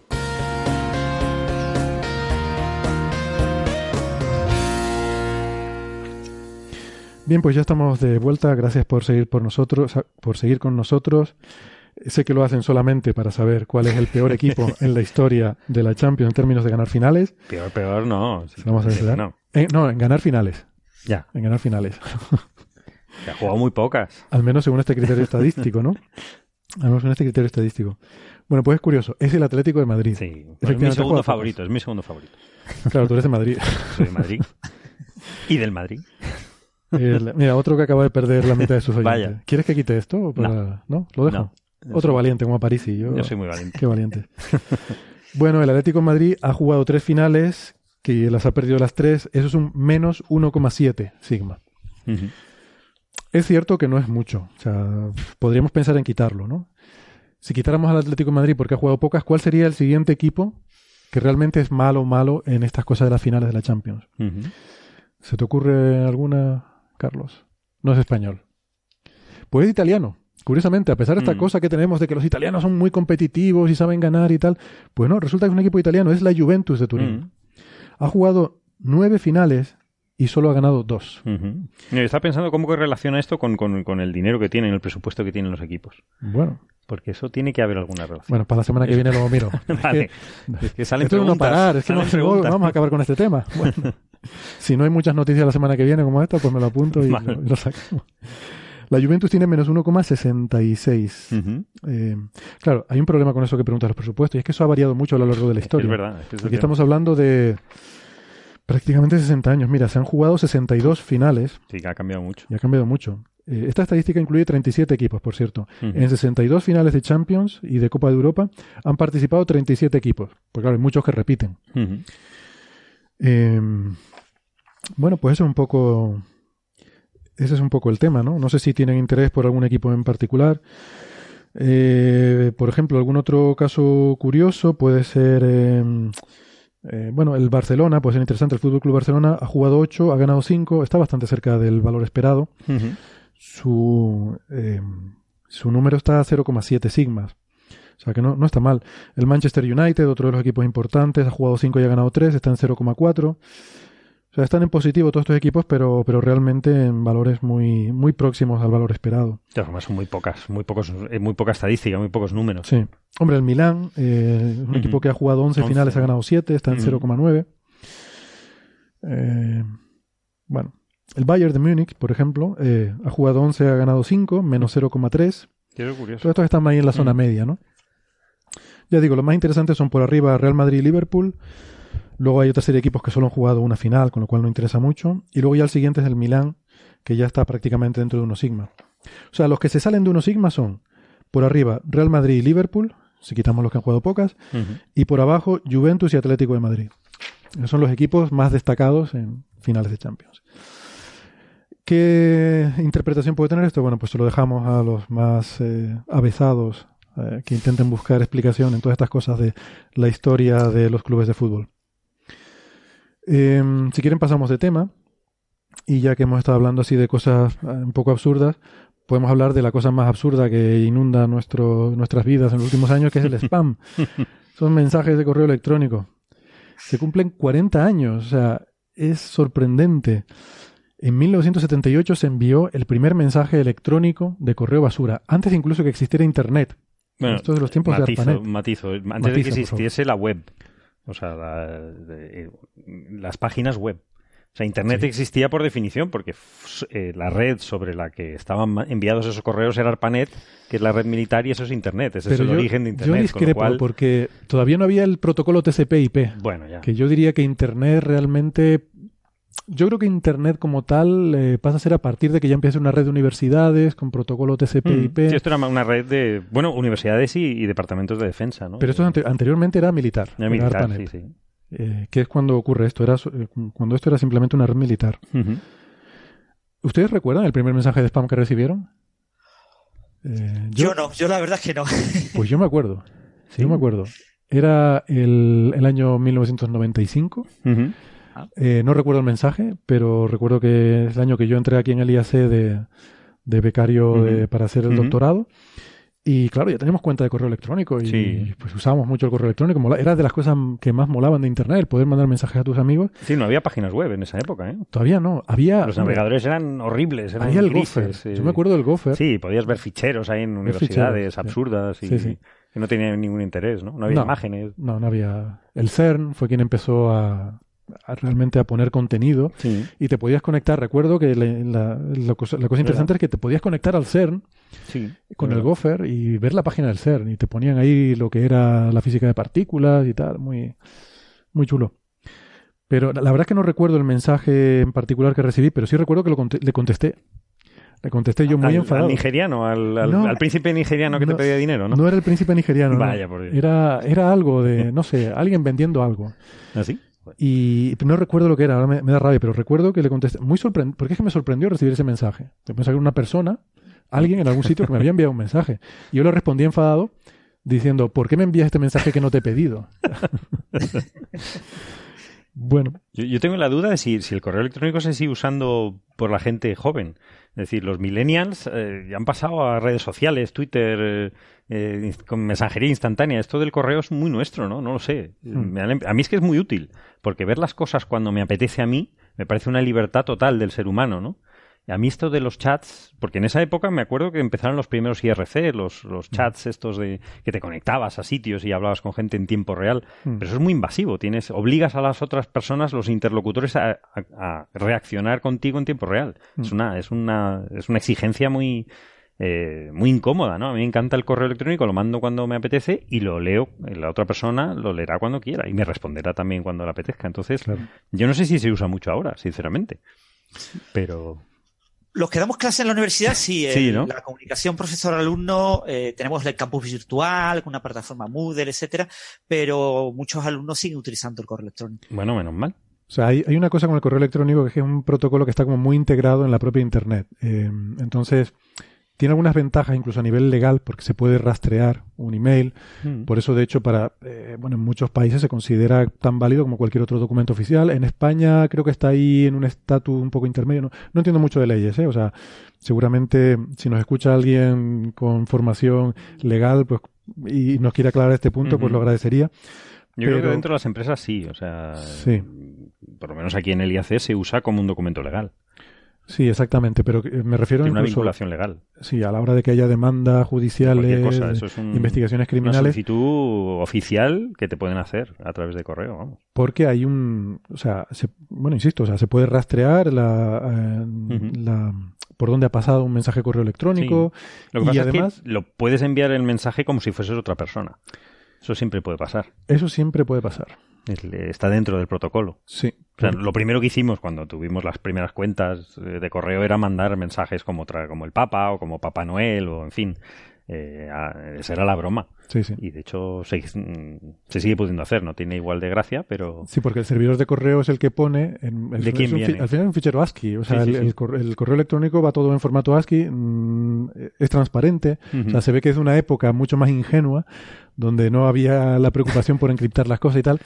Realmente la desventaja un poco del correo electrónico es que no está pensado para ser un medio de comunicación seguro, no. bastante transparente, aunque se pueden encriptar. Y hoy en día se pueden encriptar los mensajes, pero nadie lo hace. Eh, bueno, sí, sí que se hace porque Gmail y estos grandes servidores mm, va encriptado la comunicación con el servidor. Pero, y, pero bueno, La cuestión es que el, protocolo en sí simplemente tiene un campo que dice mm. from, en el que el servidor de correo dice que lo envía. Se cree lo que tú le digas, claro. Sí, sí, y, le, y pone, eh, o sea, el, que envía el correo, si yo te envío un correo a ti, el servidor del correo, eh, yo puede poner ahí el papa arroba y Sí, sí, es, lo que hacíamos, bueno, una broma muy tonta, pero... Eh, entonces, bueno, tiene, tiene esa cosa, ¿no? Eh, que es bastante transparente y bastante permeable, pero también por eso mismo es como muy... Eh, tiene también esa, esa relevancia incluso legal porque, porque se puede... O sea, lo que no puede falsear es por dónde ha pasado. o sea, tú puedes... No puedes saber desde qué máquina puede ir a los servidores y pedir, eh, a diferentes servidores de Internet, pedir el tráfico de mensajes que han pasado por allí y eso se puede rastrear, ¿no? O sea que bueno, tiene un poco las dos vertientes entonces, pero bueno, este mensaje es anterior, o sea, este primer mensaje de spam es anterior al email. Es de, protocolos de, mensajería, de, bueno, depende de lo que llamemos. Claro, depende de lo que llamemos correo, lo que llamemos internet, pero... Sí, pero no, no es el email que tenemos ahora en internet. O sea, era un protocolo de comunicación que había en ARPANET, eh, que eran básicamente, pues eso, mensajes que se ponían en los buzones. Es, es, como, quizás los oyentes a lo mejor que tengan tantos años como nosotros recordarán las BBS los Bulletin Board ah, Systems, los que tú te conectabas con un modem a un servidor que tenía alguien en algún sitio y ahí había buzones para que los diferentes usuarios pudieran... Eh, tú podías poner un mensaje en el buzón de otro usuario, ¿no? Hmm. Es verdad. Era, era, muy divertido eso. Sí, sí, sí. Era un juego muy divertido. no, no muy útil en esa época, pero... No, pero, pero molaba mucho poderlo hacer. Sí, sí, sí. Era como, no sé, ciencia ficción casi. Era, era, como juegos de guerra, ¿no? El poderte conectar a otro ordenador y tal. En otro sitio del mundo en ese momento. Maravillosa película, por cierto. sí. Tengo que volverla a ver. Sí, está muy bien. La verdad es que la película está bastante bien. ¿La has visto recientemente, Francis? O... yo tengo un recuerdo eh, antiguo. Sí, bueno, eh, tuve que preparar una charla sobre eh, temas de inteligencia artificial y quería presentar un corte. Entonces eso fue como a principios del año pasado. Y volví a ver la película para, para elegir qué corte quería colocar de la, de la película en la charla. Muy bien. Bueno, pues, pues nada, el mensaje este lo envió un señor llamado eh, Gary Twerk, que era gerente de marketing en una empresa que se llama Digital Equipment Corporation, simplemente una empresa que suministraba equipamiento informático al ejército de Estados Unidos. Y les envió un mensaje en el que decía algo así como te invitamos a, a venir a ver el 2020, o sea, el futuro y a descubrir la familia Deck System 20 en las dos presentaciones de producto que daremos en California. Como decía él, no estamos vendiendo nada. Estamos invitando a la gente a venir a. Sí, era el telemarketing promocional terrible que ahora nos, nos, agobia y nos acosa, ¿no? Hasta el teléfono móvil, ¿no? Te llaman a tu casa, operadores de telefonía a la hora de comer. Eso sí que es desagradable, Muy cualquier hora. a mí no me... Porque hay cosas que son más intrusivas, como dices tú, ¿no? el spam, que te llegue un mensaje ahí al buzón de correo, hombre, fastidia, ¿no? Pero que te llegue algo al teléfono es mucho más intrusivo. Sí, lo que pasa es que ahora con los filtros que hay, yo no veo casi nada. yo creo que el spam fue un problema pequeño al principio, Luego se convirtió en un problema gordo, tuvo un pico y luego ha vuelto a bajar gracias a los filtros, ¿no? De alguna forma se ha vuelto eficiente eh, la comunidad de Internet en ser capaz de eliminar este problema. Yo recuerdo que hubo cuando esto realmente era importante, ¿no? A finales de los 90 había propuestas por ahí, incluso creo que Bill Gates llegó a proponer que se pagaran dos céntimos por mensaje de correo electrónico. Porque claro, a ti dos céntimos te da igual, pero un señor que tiene que mandar dos millones de mensajes, pues a lo mejor se lo piensa, ¿no? Claro. Eh, pero claro, eso tenía un problema. Es que no son los dos céntimos, es que el establecer un sistema de pago ya complica mucho las cosas y ya limita mucho todo lo que se puede hacer. Ya implica un control mucho mayor de todo. Sí, a una mm. red mm, centralizada, es decir, de donde haya control, donde haya, donde se elimina la neutralidad, famosa neutralidad de la red. Ese era un peligro, un peligro gravísimo, ¿no? Mm. Que las empresas empiezan a controlar la red, internet, es algo que no, que no es nada positivo, ¿no? Aprovecho, por cierto, eh, porque esto de la neutralidad en la red es algo de lo que se ha hablado mucho últimamente y es un problema serio, pero yo no sé si la gente eh, eh, sabe lo que es la neutralidad en la red porque puede sonar como a que tiene que ser neutra de partidos políticos o de ideología o de tal. No, eso refiere neutra respecto al contenido, porque la propuesta era que, que, hubiera diferentes asignaciones de ancho de banda para diferentes servicios. Creo que está aprobada, de hecho, en Estados Unidos. En Estados Unidos se ha aprobado, sí. Que, las empresas puedan filtrar según el contenido, es decir, pueden dar más prioridad a vídeos Exactamente. o vídeos de su propia plataforma frente a otros, ¿no? Los operadores pueden... O sea, que un operador puede decidir que dedica más ancho de banda a sus vídeos o a dar vídeos en general y menos a Claro, y menos a la competencia, con lo cual eso puede ser el, principio del fin, O que si pagas más, pues tienes eh, acceso... Bueno, no, eso lo tienes de todas formas. Si, pagas más, tienes más ancho de banda en cualquier caso. En cualquier caso, ¿no? Pero que el ancho de banda a día de hoy no depende de el contenido que se suministra por ese ancho de banda, ¿no? Claro. Eso es lo que se llama neutralidad en la red y eso es lo que, bueno, hay mucha gente que se opone a que a que se cambie esa forma de, actuar. Como dices tú, en Estados Unidos se ha aprobado una legislación que permite... Sí, todavía no, eh, se está aplicando porque es muy, muy complejo y, a lo mejor se echa para atrás, yo espero. Yo espero que al final técnicamente no va a compensar. porque aumenta tan rápido el ancho de banda que yo no sé si compensa el esfuerzo que tienen que hacer las empresas en invertir en tecnología para limitar o para mm, establecer eh, sí o favorecer ciertos productos propios no a mí me da, me da mucho miedo en el sentido de que yo uso mucho la Wikipedia todos lo usamos mucho no para mm. todo y esto sería la muerte de la Wikipedia porque nadie siempre se ha opuesto mucho claro es que nadie favorecería la Wikipedia que es una cosa que no que no da dinero no genera dinero a ninguna empresa nadie le daría prioridad con lo cual las cosas de la Wikipedia quedarían en el olvido y volveríamos a las famosas enciclopedias que no quiero mencionar, Hmm. antiguas de ciertas compañías. No, no, que vas a, vas a nombrar Encar. No voy a nombrar nada que empiece con Encar y acaba en contar.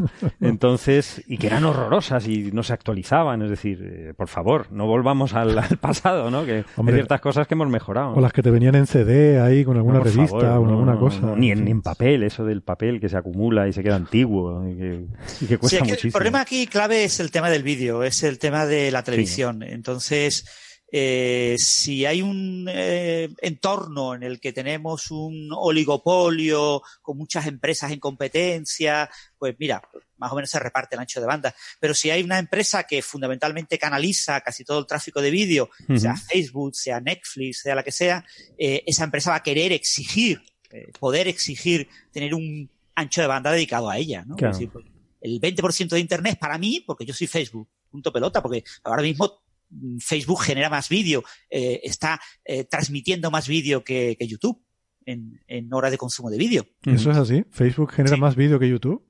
O sea, me, me sorprende muchísimo ese dato. Impresionante. O sea, eh, se ve más vídeo a través de Facebook que a través de YouTube. Curioso, curioso. Mm. Bueno, por el, peso de, los suscriptores, ¿no? De gente que hay conectado, que son miles de millones en Facebook. Sí, sí. Bueno, estas empresas quieren asegurarse. Eh, Netflix, por ejemplo, tú pagas un dinero por tener servicio de vídeo, ¿no? Mm. Ahora ya muchas empresas, Amazon, cantidad de empresas, todas las empresas. De todas, todas tienen vídeo, Amazon. Todos quieren, tienen que tener vídeo, pero no todas tienen un sector de mercado tan amplio como tienen las grandes. Entonces las grandes sí quieren tener un porcentaje. Claro, porque esas van a controlar el cotarro, ¿no? Bueno, pues nada, volviendo a lo del spam entonces, que por cierto, yo no sé si, si eh, en fin, la gente sabe de dónde viene lo del nombre de spam, ¿no? Pero realmente es una cosa un poco absurda. Yo sigo sin entenderlo muy bien. Lo volví a mirar estos días a cuenta de que había salido esta noticia de que se cumplían 40 años de spam, pero tampoco sigo sin entenderlo. O sea, spam es una marca de carne. Sí, es carne en lata, pero es un sketch de Monty Python. Sí. Entonces, el, sketch de Monty Python es, magistral, no, no se merece la pena contarlo, hay que verlo. Métanse en YouTube y me dan el sketch de Monty Python, que simplemente que van a un restaurante y, van, y hay una carta que la carne, que todos los platos tienen spam, es decir, carne en lata. Carne, creo que aquí se llama carne en lata, ¿no? Que en Canarias no sé si la carne, la carne de Chicago puede la JSP, bueno, estoy diciendo marcas, pero... Sí, la, carne de Chicago creo que se llama. Carne de Chicago, ¿no? Lo que pasa es que yo tengo entendido, la, carne de Chicago por lo menos que, que yo conozco es de, es de res. Eh, sin embargo, esta creo que era de cerdo, ¿no? El spam creo que es carne de cerdo. Pues es como una carne molida. Es una carne molida con, con, especias, es una cosa terrible. Pero que, aquí se come mucho. Yo reconozco que, cuando vine a Canarias hace mucho tiempo, me sorprendió que la gente tomase carne en lata, ¿no? Que aquí mm. no había tanta acceso a la carne fresca, ¿no? Pues, está, está, muy rica, ¿eh? me gusta mucho hecha, así con un huevo frito. Tiene un sabor un poco, un poco especial. De hecho, aparte de ti, hay, hay otras personas en el mundo, en Hawái, en, en la Guayana, que lo siguen tomando. Pues en el sketch eh, simplemente es eso, que están en el restaurante y eh, en todo, todos los platos tienen esta porquería. Con, spam. Eh, todo spam, ¿no? Entonces, pues siguen pidiendo cosas a ver si no tiene spam, ¿no? Hmm. Recomiendo que vean el, sketch porque es, magistral como todo lo Monty Python. Sí, seguro que es más gracioso de como lo acabas de contar. No, no, yo no tengo gracia para contar eso. y luego salen unos vikingos cantando. Merece la pena, merece la pena. Bueno, em, y, supongo que a raíz de ahí, em, no sé, viene, ¿no? Alguien... Es algo que se te mete siempre eh, en algo que, que, que no has solicitado. es algo, no que solicitado. Te, que te ponen ahí que tú no quieres. Algo que tú no quieres y que... Creo que viene de Usenet, que la, red esta donde se ponía... Eh, bueno, se, convirtió en una especie de, de, tablón no sé si queremos como una especie de, Facebook eh, de hace mucho tiempo donde la gente ponía mensajes y luego tú ibas y veías un, muro ahí de mensajes y tal. Y, por lo visto, pues había eh, recurrentemente aparecían ahí mensajes de, pues, de spam. Y, pues no sé por qué se, puso ahí de moda la, la cosa llamada aquí tenemos más spam de este, de alguno de Jesucristo, además creo que era el primero que empezó a ponerse de moda en los de Usenet, creo que era alguien diciendo que viene Jesucristo, no sé qué, sálvate y tal, cosas así. Y, y, no sé, de ahí surgió lo de la palabra y se ha extendido, lo de llamar spam a estos mensajes, ¿no? Eh, y Richard Stallman, eh, que por cierto vi leyendo sobre esta noticia, me sorprendió mucho, eh, fue de los que reaccionaron, de los poquitos que reaccionaron a favor, digamos, no a favor, sino que no estaba en contra de que se enviaran estos mensajes. Él en aquella época trabajaba en el MIT y cuando empezó a haber este debate de que estos mensajes desagradables que llegaban no solicitados, pues Stallman decía, pues podrá ser que no te interese el mensaje, pero no te vayas a meter ahora a impedir que alguien me pueda contactar con algo que me pueda interesar. Claro, eso limita la libertad de, expresión, ¿no? Supongo que estaba defendiendo la libertad de expresión, ¿no? Pero mm. visto ahora retrospectivamente para qué se ha usado y tal, igual se arrepiente de haber hecho estos comentarios. Sí, de todas formas, hoy en día con los filtros, el hecho de que eh, el spam se caracteriza porque el mismo mensaje se envía a mucha gente, con lo que es muy fácil detectar que es spam. Claro. O sea, cuando Héctor envía un correo electrónico, muy excepcionalmente se lo envía a 5.000 personas. No, claro. Entonces, y si lo veías a 5.000 personas, probablemente el detector de spam piense que estás enviando spam, ¿no? Entonces, eh, es fácil detectar el spam siempre y cuando tengas la posibilidad de leer los correos de la gente pero mm. como hoy es legal desde cierto punto de vista, siempre y cuando no se haga público esos mensajes privados, pues eh, eso permite que estos sistemas automáticos de detección de spam de Google y de todas las grandes empresas de Microsoft eh, detectan spam perfectamente de manera automática eh, con unas tasas de error ridículas. Sí, porque esto antes se hacía a nivel de, cliente, ¿no? Yo mm. recuerdo hace años de usar el Thunderbird que tenía un filtro de spam que era buenísimo, mm. que además aprendía. Aprendía de tus correos, sí. Aprendía de los correos que, tú le decías, esto es spam, esto es spam. esto no. iba aprendiendo, ¿no? mirando el correo y tal. Pero claro, es eso Hombre, está bien, pero es mucho más eficiente si lo puedes hacer a nivel de servidor, como dice Francis, y puedes ver que hay, pues eso, aquí hay 10.000 mensajes a diferentes personas con el, mismo, el mismo texto. Esto probablemente sea spam. Es mucho más fácil así que una vez que te llega a ti como usuario final. Y creo que está permitido eh, que algoritmos eh, revisen tu correo, porque de hecho mm, es necesario que los programas para poder enviar y recibir mensajes, el programa en algún momento tiene que ver el mensaje, ¿no? Eh, siempre que no haya un ser humano eh, viendo esos mensajes, creo que no hay, no hay problema desde el punto de vista legal. entonces, como todo esto es a nivel de algoritmo, pues, pues eso se, se permite, ¿no? bien, no sé si les merece algún comentario más esto.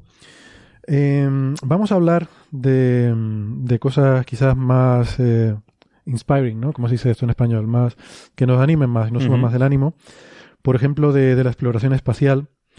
Em, y estos días, el pasado 5 de mayo, por cierto, felicidades a nuestros oyentes en México. Es verdad. Que algunos tenemos por ahí. Eh, no sé si escuchan ya hasta estas alturas del programa, pero, eh, pero bueno. Y en Estados Unidos que se celebra también. También, casi, yo creo que casi se celebra más en Estados Unidos que en México. ¿eh? Sí, sí, por qué bueno, qué bueno que... Por lo que decían allí estamos invadiendo los latinos Estados Unidos. En Estados Unidos que le gusta todo cualquier fiesta así de algo, de, alguna cosa cultural de, algún otro sitio, o sea, desde St. Patrick's eh, hasta el Halloween, que también tiene orígenes irlandeses. Sí, eso nos lo pegan a nosotros también, o sea, que también nos gusta la fiesta. Sí, hacen un poco, son el mayorista de las fiestas, de, absorben las fiestas de por ahí y luego se las ponen. Pues a ver si cogemos aquí el 5 de mayo, ¿eh? que parece divertido. es verdad. Esto y el Día de los Muertos, eso lo tenemos que coger de México. Hmm. Eh, bueno, pues eh, el 5 de mayo, no sé si con algún motivo festivo para, para, celebrar también esa festividad mexicana, se lanzó la misión de la NASA InSight, que es una misión muy interesante para, eh, para investigar Marte. ¿Marte otra vez? Sí, Marte otra vez, pero, pero por primera vez va a estudiar el interior de Marte, que no lo conocemos. Entonces a Marte hemos mandado muchas misiones, que, pero el interior no, no, no, lo, no, lo, conocemos y es la segunda misión planetaria que mandamos para investigar el interior de un planeta. Y esto está muy bien. Empezamos ya a mandar cosas para hacer ciencia quizás no tan, no tan vendible al público, pero ciencia muy relevante. O sea, realmente está bien ver si hay agua en un planeta, su atmósfera y tal, pero ver el interior es, muy importante, ¿no? La misión Juno en Júpiter está haciendo eso y ahora InSight va a empezar dentro de un par de años también a hacer este tipo de investigaciones sismológicas eh, del interior de Marte. Bueno, ahora les pediré que me lo comenten. Yo simplemente quería eh, hacer un, un, comentario sobre el nombre de la misión. Que es que esto ya cada vez se va enrevesando más porque antes había que ser muy listo para ponerle nombre a un proyecto porque tenía que ser un nombre que sonara bien y que además fuera un acrónimo de algo que más o menos tuviera relación, a veces muy lejana, con lo que va a ser la, la misión, ¿no? Aquí es que es un juego a tres bandas, porque Insight, efectivamente, eh, es una palabra que tiene un significado, que tiene que ver con la misión, es un acrónimo. Es introspección, ¿no? En, español, ¿no? Por ejemplo. pues mira que el otro día lo pregunté. Hay un cierto sinónimo. O sea, ah, el insight sobre algo es la, el otro día lo pregunté, digo, ¿cómo se podría traducir insight al español? ¿no? Eh, Alberto Aparici dijo que quizás una reflexión profunda, no sé. Bueno, introspección. Introspección. A mí me suena más como a comprensión o entendimiento, ¿no? Tener insight sobre algo es llegar a un entendimiento de algo, ¿no? ¿Se te ocurre, Francis, alguna, alguna forma de...? Sí, yo creo que, que eh, Sí, sí. Te gusta algo bien. O sea, insight es que, que, lo comprendes y tú estás seguro de que lo has comprendido bien, ¿no? Sí, quizás no hay una palabra única, ¿no? Pero no, no, es Bueno, introspección puede ser... Introspección es que me parece como que, que no sé... En uno mismo, me, me, te recuerda a otra cosa, no sé decirte, ¿no? Bueno, en cualquier caso, eh, se llama eso, insight, que es una, una palabra que tiene ese, ese, sentido de entender, de pensar, de, de llegar a un conocimiento. Es un acrónimo que está bien tirado, quiere decir Interior Exploration Using Seismic Investigations, Geodesy and Heat Transport, perdón, quiere decir exploración del interior utilizando investigaciones sísmicas, geodésicas y de transporte de calor. Es muy enrevesado, pero describe los tres instrumentos que lleva. O sea, esto, Seismic, Geodesy y Heat Transport, son los tres instrumentos principales que lleva. Pero además tiene una tercera vertiente, que es que Insight es in site. Son dos palabras también que las puedes poner por separado y de hecho ellos fomentan esto porque ponen la I en mayúscula y luego la S en mayúscula también, dando a entender que son dos palabras, porque in tiene un sentido como de hacia adentro y sight quiere decir ver. Entonces, insight también, si lo vemos como palabras separadas, es como ver hacia adentro. ¿no? sí, está bien hecho que también es eso, es lo que hace ver hacia adentro. O sea, esto, esto está muy bien hilado. O sea, aquí han tenido que contratar un filólogo o alguien para que... Les ha costado mucho sacar la misión. Sí. O sea, la, misión es muy curiosa. Han tenido tiempo para pensarlo, quieres decir. No, quiero decir que lo han tenido que afinar mucho, porque es una misión que no forma parte del, programa de exploración de Marte, de, la NASA, el, grande, ¿no? El, mm. principal, ¿no? Que esto, quizá lo, una cosa interesante es eso, ¿no? Que fue, por lo menos, el, experimento sísmico de, ver la, el interior de los seismómetros para ver la, el interior de, Marte, ya fue diseñado en los 90. ¿no? Hubo un, primer intento, hay un, el, investigador principal del, de uno de los tres experimentos fundamentales, el 6, el, eh, el experimento sísmico para ver el interior, es eh, Philippe, de, de Francia, porque es, un, es una, el Insight es una, una misión eh, de que abarca varios países, no es solamente, está liderado por NASA, efectivamente, por el, el director científico es de la NASA, es estadounidense, pero luego está Francia, está España, está Canadá, Reino Unido, Austria, Polonia, Alemania, Alemania y Suiza, ¿no? Entonces este este francés lo intentó ya con Rusia, ¿no? Con un lanzador en el 96.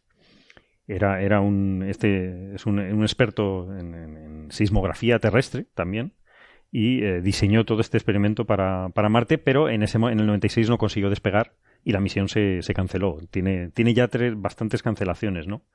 En el año creo que luego lo intentaron con una misión europea que se llamaba el Netlander, que, eh, el, que es, que es el, eh, con Bruce Bannert, el, el investigador principal de la InSight actual, pero en el 2005... Que no es Bruce Banner, el de Increíble no Hulk. No es, no.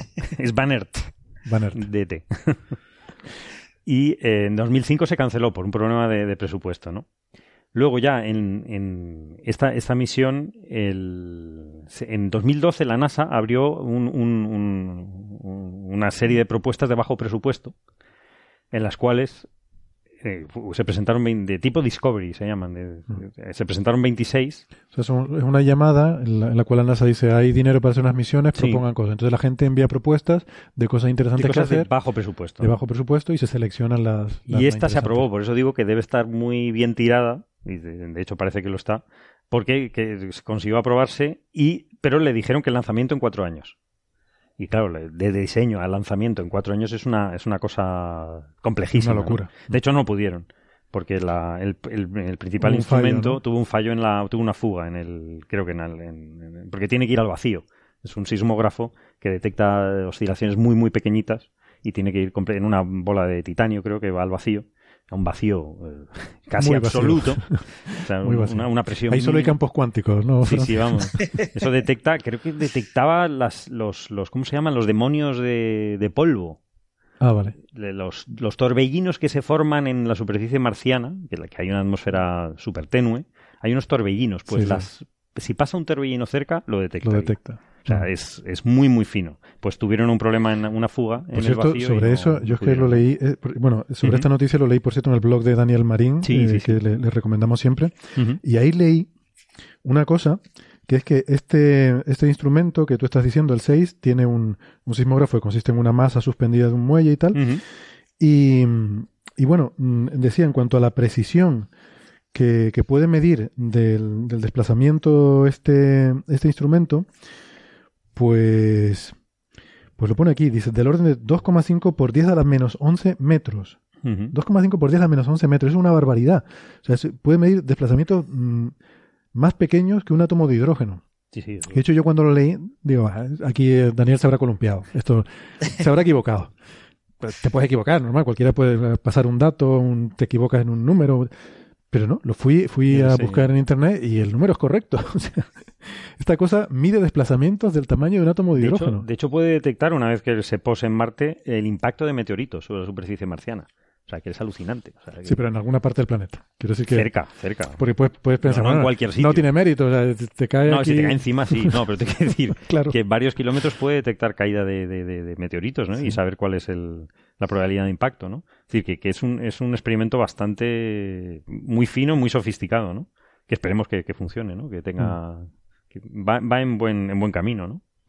Una cosa sobre este instrumento, eh, sabes que, bueno, tú comentaste, ¿no? Que el IP es francés y, se dice por ahí que este instrumento es francés, pero estas cosas así tan complejas eh, suelen ser también colaboraciones eh, internacionales. En este instrumento también participa el, el, MPS, el Max Planck Institute for uh, Solar System eh, alemán, ah, eh, que dirigido por nuestro amigo que tú conoces, eh, Sami Solanki. Sami Solanki, sí, sí, hombre. Su amigo Sami Solanki están, participan, bueno, es un personaje de física solar. Un personaje muy interesante. Algún día hacemos un especial. Un día hacemos un especial. Pero que, mm, que, que, iba a decir, pues, ¿no? que ellos participan en muchas misiones espaciales al sistema solar en general.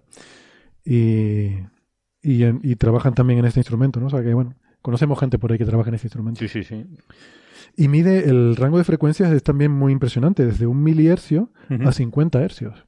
O sea, es un rango de, de posibles frecuencias de vibración muy, muy amplio, ¿no? O sea, puede detectar, no solo es la sensibilidad que tiene, que, es muy importante, pero también el, o sea, el rango de, tipos de onda que puede detectar es muy grande, con lo cual eh, puedes ver desde ondas muy superficiales lo cual te da una idea de la composición de la estructura de la corteza de Marte, hasta también ondas mucho más que penetran mucho más adentro y puedes obtener más información sobre incluso sobre el núcleo del planeta, ¿no? Que es curioso porque pensamos que es sólido, pero bueno, eso no está, no está, del todo, no está demostrado. No está claro, ¿no? Luego también tiene, hay otros experimentos, ¿no? El, eh, otro es el HP3, que ese ya no tiene un nombre tan, tan sugerente, ¿no? Sí, ese es más flojito el nombre, ¿no? De flujo de calor y, paquete de flujo de calor y propiedades físicas. Estos no contrataron un filólogo para hacer el nombre. Estos son, también son, son alemanes y, Polonia y que van a penetrar eh, entre 3 y 5 metros bajo la superficie marciana, ¿no? con un taladrillo, que eso nunca se ha conseguido, vamos, eh, a esa profundidad, ¿no? Y eso, eso van a saber, mm, pues un poco eh, cuál es cuál es la estratificación en temperatura que hay en, dentro, que es bueno, que es muy importante para saber el interior y, y la historia de, de Marte, cómo, cómo, cómo se ha, cómo, cómo se ha generado Marte. Es decir, es algo que, que estamos suponiendo, pero no tenemos datos, ni tampoco sabemos si hay agua, que sabemos que hay agua, en qué estado va a estar. O sea, para, para que nos interese tiene que estar líquida. Entonces, para eso hay que saber a qué temperaturas, cuál es el rango de temperaturas en el interior, ¿no? Y además estos instrumentos los tiene que colocar un brazo robótico. O sea, tienes que ir ahí, sacarlo de la sonda y ponerlo donde, donde tiene que ir, ¿no? O sea, que lleva también una complejidad. Es muy complejo. A mí, hombre, para mí lo más complejo es llegar a Marte. O sea, los, el, el, amartizaje eh, inicial, los seis minutos de, terror, eso es lo. Lo que pasa es que. o sea, llegar. Vamos a ver, yo creo que llegar, no es tan complicado. En una pieza, digo. Exacto. Amartizar correctamente y, y posar unos instrumentos tan delicados con, un brazo robótico es, un, es, algo muy espectacular, ¿no? Esto va a usar, creo, una combinación de, de paracaídas y retropropulsores, ¿no? Sí, sí, sí, es, lo que está probado. Eso funciona. Mm, de hecho, el Curiosity llegó, creo que así. Es decir, que es un sistema adaptado porque va a ir en un momento un poco especial, que hay más eh, tormentas de polvo en Marte. Entonces, la, el escudo protector tiene que ser un poquito más grueso para evitar el, la fricción de, ese, de ese polvo, ¿no? Que no lo lige completamente. Mm. Pero. Hombre, una cosa que sí tienen que dar un poco de tranquilidad es que va a ir a la, la, zona de aterrizaje. Es una zona bien conocida, muy lisa, es la, la, planicia, ¿cómo se llama? No me acuerdo. Elysium. Elysium. Elysium, que es una zona muy plana, sin grandes accidentes geográficos, que en principio es aburrida. A veces siempre decimos que hay esta, esta dicotomía, ¿no? La, gente que hace estas misiones espaciales se pelean los ingenieros y los científicos porque, claro, los científicos quieren ir a sitios interesantes, pero los sitios interesantes suelen ser peligrosos y los ingenieros dicen, no, vamos a un sitio seguro, pero los sitios seguros son aburridos, ¿no? Aquí está bien porque los científicos quieren ir a un sitio aburrido, quieren medir eh, sismología y quieren hacer un agujerito en el suelo, entonces no hace falta, no van a buscar microbios, ni van a buscar agua, ni van a buscar variaciones climáticas. Entonces quieren un sitio aburrido, planito, que sea lo más, eh, sí, lo más lejos de perturbaciones posible. Así que en ese sentido mm, tiene menos riesgo a lo mejor que otras misiones, ¿no? Y bueno, a nosotros nos interesa porque hay una participación española importante, ¿no? Sí, eso es, Eso es muy importante. Hay una estación meteorológica española mm. que ya va a ser la segunda en Marte. O sea, la, el Curiosity lleva una estación, la REMS de la estación meteorológica también es española.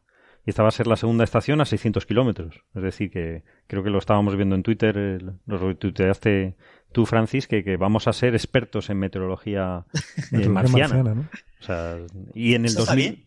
España tiene que participar en este tipo de misiones de manera eh, activa porque, bueno, en España hay gente muy buena. Sí, sí. Y, de hecho, en, el, en Marte 2020, la, siguiente inversión grande de la NASA, también la estación va a ser eh, española, estación meteorológica, o sea que, que tenemos un futuro bastante brillante. de hecho, hay una relación con esa estación anterior, la REM, porque justamente se decidió incluir en, en este proyecto un insight a raíz del éxito que había tenido la, la, misión anterior, ¿no? Se dieron cuenta de que podía ser muy interesante, sobre todo, claro, tú estás aquí midiendo estas micro variaciones para ver si terremotos, eh, hombre, es bueno tener información, por ejemplo, de las condiciones de viento, eh, sí, aunque la atmósfera es muy débil, pero te influye mucho. Los, y es que si es a esa sensibilidad. para mover un átomo de hidrógeno, o sea, para mover el tamaño de un átomo de hidrógeno, cualquier cosa te influye, ¿no? Sí, sí, los, los demonios de polvo, esos que, los torbellinos, esos que forman, si detectas eso, pues entonces tienes que saber cuándo se generan y que, y que cuándo viene una tormenta de, polvo. Mm. eso se ven en la película del marciano, ¿no? Sí, sí. Son esas... Se ven perfectamente. No se menciona, no se les da importancia, pero no. Sí, lo que pasa es que en la película del marciano se exagera un poquillo, porque algunas de ellas llegan a levantar al, protagonista del suelo y... no, no, pero eso es... Sí, no, pero eso, al principio, ¿no? Esa es la, tormenta al principio, ¿no? Que es una cosa... Sí, sí. Pero no, yo digo, en una, algunas de las escenas estas, cuando él está viajando en el rover hacia el, otro sitio, eh, hacia el... donde está la, la base de la misión 4, creo. Bueno, da igual, cuando él está haciendo todo ese recorrido, en algunas de estas escenas, pues se ve él allí avanzando con el rover y de fondo se ven como unas columnitas de polvo que, creo que son justo esto, que se llaman estos remolinos. ¿no? Sí, de hecho en el libro lo explican más, se hace más énfasis porque uno de los remolinos creo que limpia parte de, de, algunos paneles solares. O sea, tiene, tiene alguna implicación mayor. Ah, pero, no, me acuerdo de eso. Pero no. Pero en la película simplemente se ve y, y, está bien haberlo reflejado. Es una cosa correcta, vamos. Vale, vale. Muy bien. Sí, bueno, de la misión Marte 2020 yo me gustaría destacar, ¿no? Por, porque estoy aquí en la Universidad de Málaga, que un equipo de, aquí de la Universidad de Málaga, dirigido por Javier Laserna, está desarrollando un espectroscopio, le llaman la Supercam, Supercámara, que va a determinar eh, la composición de las rocas. Entonces lanza un, láser eh, a ciertas rocas, las vaporiza y con otro láser eh, analiza el espectro de, emisión y determina el tipo de composición. Entonces están desarrollando una especie de placa con diferentes muestras de posibles materiales y en tiempo real van a comparar el espectro de cada una de esas muestras, una especie de matriz de muestras, con el espectro observado para determinar la composición de múltiples componentes van a ser capaces de, detectar varios eh, elementos químicos en las muestras que vaya observando esta Supercam.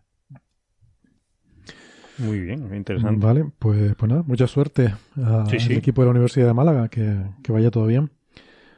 Em, vale, ¿algo más sobre Marte y sobre InSight? Lo de InSight simplemente que también van a medir el campo magnético y van a venir también la, un, instrumento que va a medir pues con precisión la inclinación del eje de, Marte, ¿no? Bueno, sí, no olvidamos, es que solo no hemos mencionado, por ejemplo, el instrumento, el, el, este el de la geodesia, el que mide la rotación. Sí.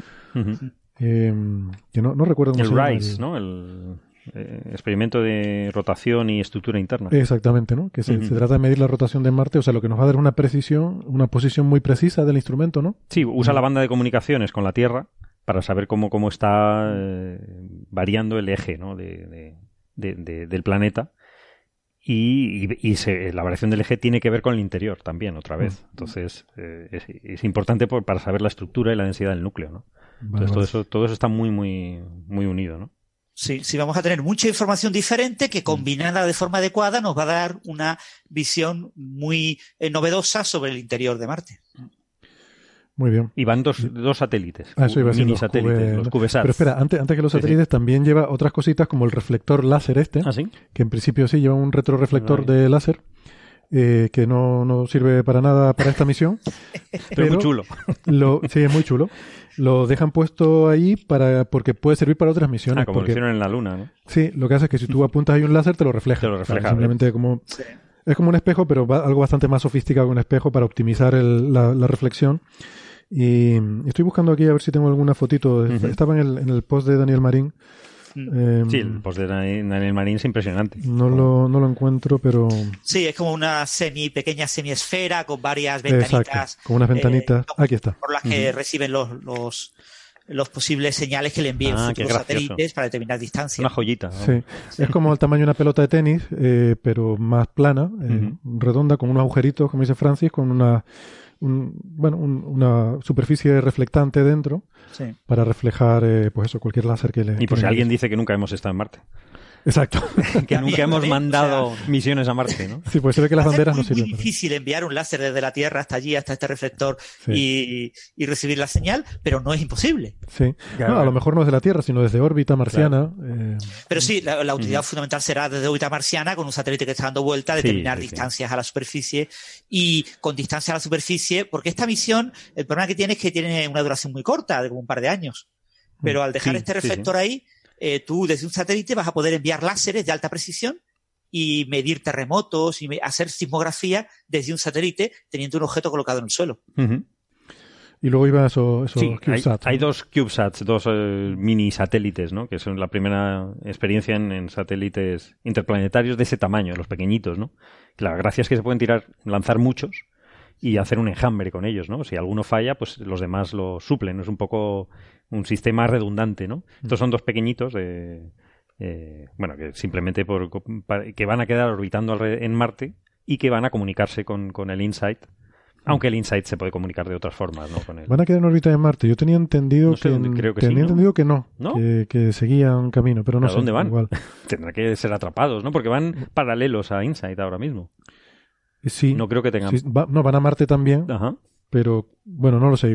Igual, igual, pues eh, igual entendí mal. Ya, ya veremos. Yo, había entendido que, yo creo que, se que luego que no se quedaban, pero bueno. Que no se quedaban. Sí, eh, creo que lo que pone Daniel Marín aquí en, el, en su blog es que no se quedan. Ah, que eh, durante la Están como para dar apoyo, de, de, Insight a la superficie, ¿no? La bajada a la superficie, eh, van a tomar datos, pero que no cogen órbita alrededor de Marte, sino que continúan. Continúan, bueno, o, acabarán en Marte, porque yo creo que eso lo. Es difícil que lo eviten, ¿no? Si no tienen retropropulsores. Mm, seguramente va más rápido que la velocidad de escape de Marte, ¿no? Porque para empezar, sales de la Tierra a la velocidad de escape de la Tierra, de escape de la tierra que, será mayor que la de Marte, ¿no? O sea, el mm. InSight tendrá que frenarse. Tendrá que frenar, sí. Para... Sí, a lo mejor se pasan de largo, ¿no? Vale. Mm. Eh, bien, pues nada, mucha suerte a, pues al equipo de InSight. Creo que la llegada es dentro de dos años, ¿no? no, no, en, en, seis meses. Ah, seis meses. Seis meses y medio. Porque vi yo dos años. En noviembre, creo. Ah, bien, bien, vale. Y pues nada, veremos. Seis meses, qué rápido, ¿no? 26 de noviembre de 2018 está prevista la llegada. sí, Marte relativamente está cerca en este tipo de ventanas que aprovechamos para enviar estas misiones, hmm. que se abren ahora estas, estas ventanas, nos permite viajes relativamente cortos, de meses, claro, de meses. Sí, lo, lo, que pasa es que eh, si fuesen personas, seres humanos, seis meses en cautividad, es una cosa terrible para la psique humana. No, y probablemente no podrías acelerar tanto llevando seres humanos. Eh, claro, por, la, por peso, y, por, y, por, también por la resistencia del cuerpo a, las aceleraciones, ¿no? no lo y después los tienes que volver a traer. O sea, Sí. Ese es otro problema. es otro problema. O no. O no. Quiero decir, según quien sea. ¿no? ya veremos. bueno, hablando de llevar seres humanos a sitios, eh, Claro, uno de los problemas con llevar seres humanos a sitios es que estaría bien que tuvieran energía en el sitio al que lleguen, ¿no? Porque si no, no iban a durar mucho. Y aparte iba a ser muy aburrido. Con lo cual, mejor que no dures mucho tampoco. A un sitio y no hay luz, no hay electricidad, no hay internet. Entonces, eh, uno de los problemas en establecer sobre todo asentamientos permanentes en otros sitios, en la Luna, en planetas, es de dónde saca, de dónde saca la energía. Y en este sentido ha habido un anuncio mm. de, una nota de prensa de la NASA que, tiene que ver con esto. ¿no? Bastante curioso porque siempre me, acuerdo de Bernabé, ¿no? que, él, que le gusta eh, proponer soluciones nucleares de fisión nuclear para, para, naves espaciales. ¿no? Déjame un momentito, pues no puedo resistirme a la tentación. Mm. Una cosa que se llama Kilopower, porque esto se llama Kilopower. Kilopower. No puedo resistirme, tengo que poner este audio. Muy bien. Está claro. Vale, ya la chorrada del día, cumplido con. Ya, le pongo la marquita, la chorrada del día. Es que el, reactor de Kilopower que se llama, es usando tecnología Stirling, es Krusty. Que se llama Krusty, que sí. Tampoco es un nombre como para no hacer bromas. Es el payaso de, de, los Simpsons, ¿no? sí, sí, sí. Krusty, el payaso, no sé. Sí, sí. ¿Tiene algún matiz en inglés esto de que sea alguna cosa, no sé? Yo creo que no. A mí me parece muy, muy mal elegido. O sea, de verdad, eh, después de ver lo de Inside, ver estas cosas... lo quieren hacer amigable, porque esto es un reactor nuclear en pequeño. Pero lo llamas Krusty como el payaso de los Simpsons. O sea, que es como la antípoda de lo amigable. O sea, de verdad. No era fiable. No, no, no. Yo, A mí no me convence para poner un reactor nuclear en ningún sitio con este nombre. Pero bueno, pues sí, esto, porque es que resulta que, hombre, las demás misiones usan, usan generadores eh, termo, de radioisótopos, es decir, usan eh, son los RTGs famosos, ¿no? Todas las demás misiones. Bueno, y ahora ya no tanto, ¿eh? porque eso ya también no, no, está bien visto. Ahora usan paneles solares para casi todo. Pero... Sí, si, puedes usar paneles solares, pero si necesitas no en un sitio. Si, Rosetta, por ejemplo, hubiera llevado un generador de radioisótopo, otro gallo nos cantaría. Claro, pero si te vas muy lejos del Sol, vas a pues necesitar un, un radioisótopo. un radioisótopo, ¿no? Pero el problema es que se ha dejado de fabricar el, plutonio, que, se, plutonio usaba 238, para, estos radioisótopos. Sí. Y por eso yo creo que también están tirando de este, de este, de estos mini reactores. Lo que pasa es que, bueno, presentan bastantes, bastantes problemas, ¿no? Esto no es, no es el decaimiento natural de, de, un, de un, material radioactivo, eh, sino que es un, un, mini reactor de fusión, ¿no? De fisión, de, fisión. de fisión nuclear. De fisión, de fisión. De fisión que es eh, pues cualquier, como cualquier reactor eh, que hay en, la Tierra. una central nuclear, una central nuclear pequeñito, y cerrada, afortunadamente. Usa uranio 235 enriquecido en un, en un rollito y el problema es que necesita. Eh, podemos, ah, perdona que te interrumpa, igual podemos ir aprovechando también y decirnos, cuando hablamos mucho de esto, ¿no? plutonio 238, uranio 235 y tal, ¿qué significa eso y por qué se pone un número? Eh, se trata simplemente, bueno, isótopos, eh, seguramente la mayoría de nuestros oyentes lo saben, se trata de cuando tú tienes un átomo, el átomo tiene en su núcleo tiene protones y neutrones y alrededor tiene electrones, ¿no? y el, el, elemento, eh, eh, cuál es el, la, cuál es el comportamiento químico de un átomo, viene determinado por cuántos electrones tiene y cuántos protones tiene. Entonces, un átomo de uranio es un átomo de uranio porque tiene 238 electrones y 238 protones. Entonces, un átomo de uranio mm, lo llamamos así porque tiene ese número, 238. ¿Qué pasa? Que el número de neutrones puede variar. Eh, la mayor parte del. De hecho, no sé si he dicho correctamente el. No lo has dicho correctamente porque no lo he dicho el correctamente. más alto es el 128. es que estoy diciendo la masa. no, no, es que ese número, 238, es la masa. O sea, eso es el número, la suma de protones y neutrones que hay en el núcleo. Sí. El elemento 92, 92, protones tiene el uranio. Perdón. Tiene 92 protones, el resto son neutrones que tienen el núcleo. Entonces, mientras tenga 92 protones, es uranio. Pero puede tener eh, más neutrones o menos neutrones y sigue siendo uranio, exactamente igual. ¿Qué pasa? Que el tener diferente número de neutrones hace que su masa sea diferente y sobre todo sus propiedades en cuanto a la estabilidad nuclear y en cuanto a la radiactividad son diferentes. Entonces el, isótopo estable de uranio es este 238, que es el que hay en la mayor parte, o sea, en la naturaleza, la mayor parte de átomos de uranio tienen 238 partículas en el núcleo pero hay un 1% de átomos de uranio en la naturaleza que solamente tienen 235 eh, partículas en el núcleo, entre protones y neutrones. Entonces, ese elemento de uranio se llaman isótopos, a estos elementos que tienen el mismo número de protones pero tienen diferente número de neutrones. Todos son uranio, pero son diferentes isótopos. Entonces, el isótopo de 235, que mencionaba Carlos, es el interesante para estos reactores porque es el que se puede fisionar. Es decir, tú le das un, le, pega un pepinazo con un neutrón y se rompe. Sí, claro, arrancas la, reacción. Es una reacción que no se puede parar. No, es una reacción en cadena. Lo rompe, genera neutrones, los cuales a su vez rompen otros, otros átomos que generan neutrones a su vez. Y es una reacción en cadena. Es una reacción en cadena clásica que se, que se ha usado para el bien y para el mal, ¿no? Como, como ya conocemos en la historia, ¿no? los problemas que tiene es que hay que apantallarlo muy bien de la radiación dañina, la radiación gamma, de altas energías que, que, que, proporciona, que, esto produce, ¿no? Y además tiene partes móviles, ¿no? Lo cual lo hace bastante incómodo para, para lanzar al espacio.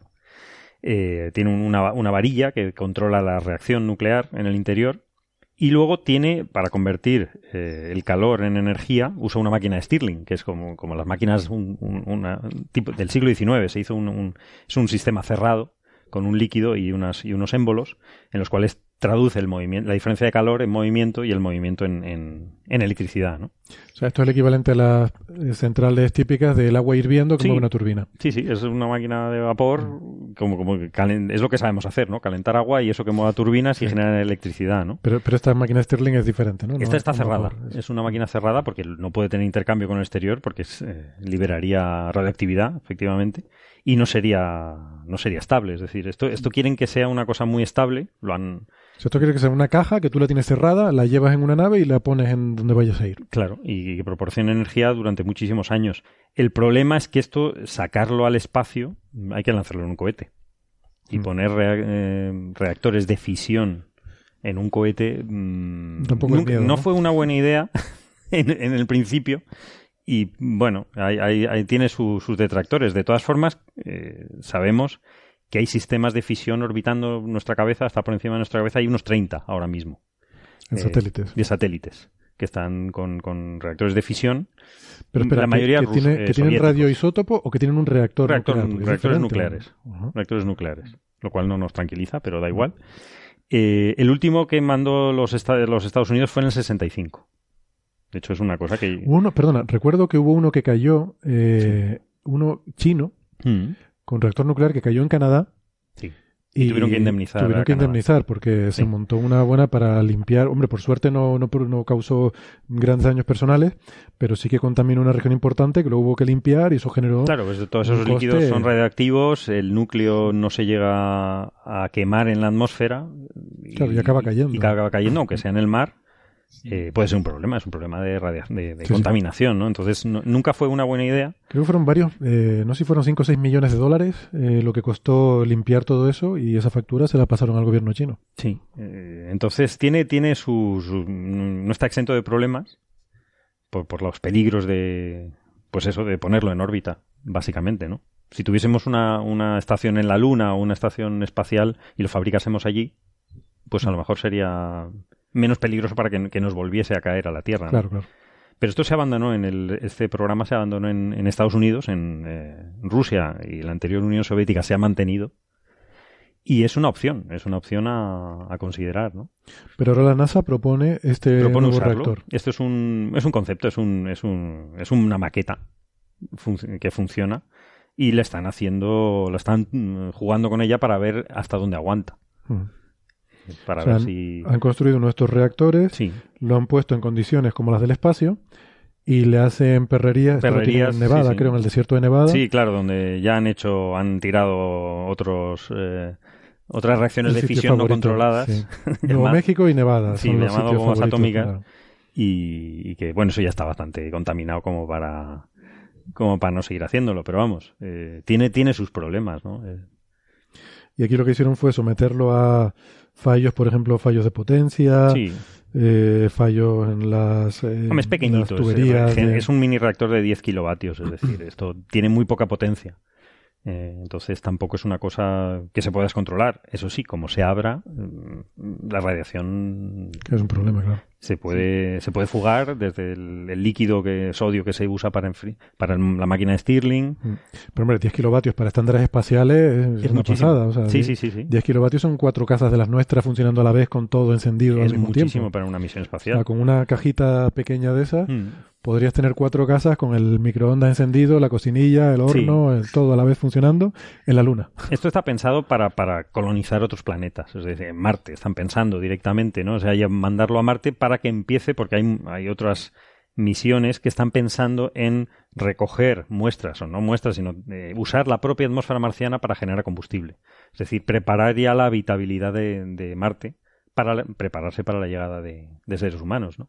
Entonces, este tipo de reactores son necesarios porque la energía solar eh, no, no, no, produce tanta potencia eh, en Marte, ¿no?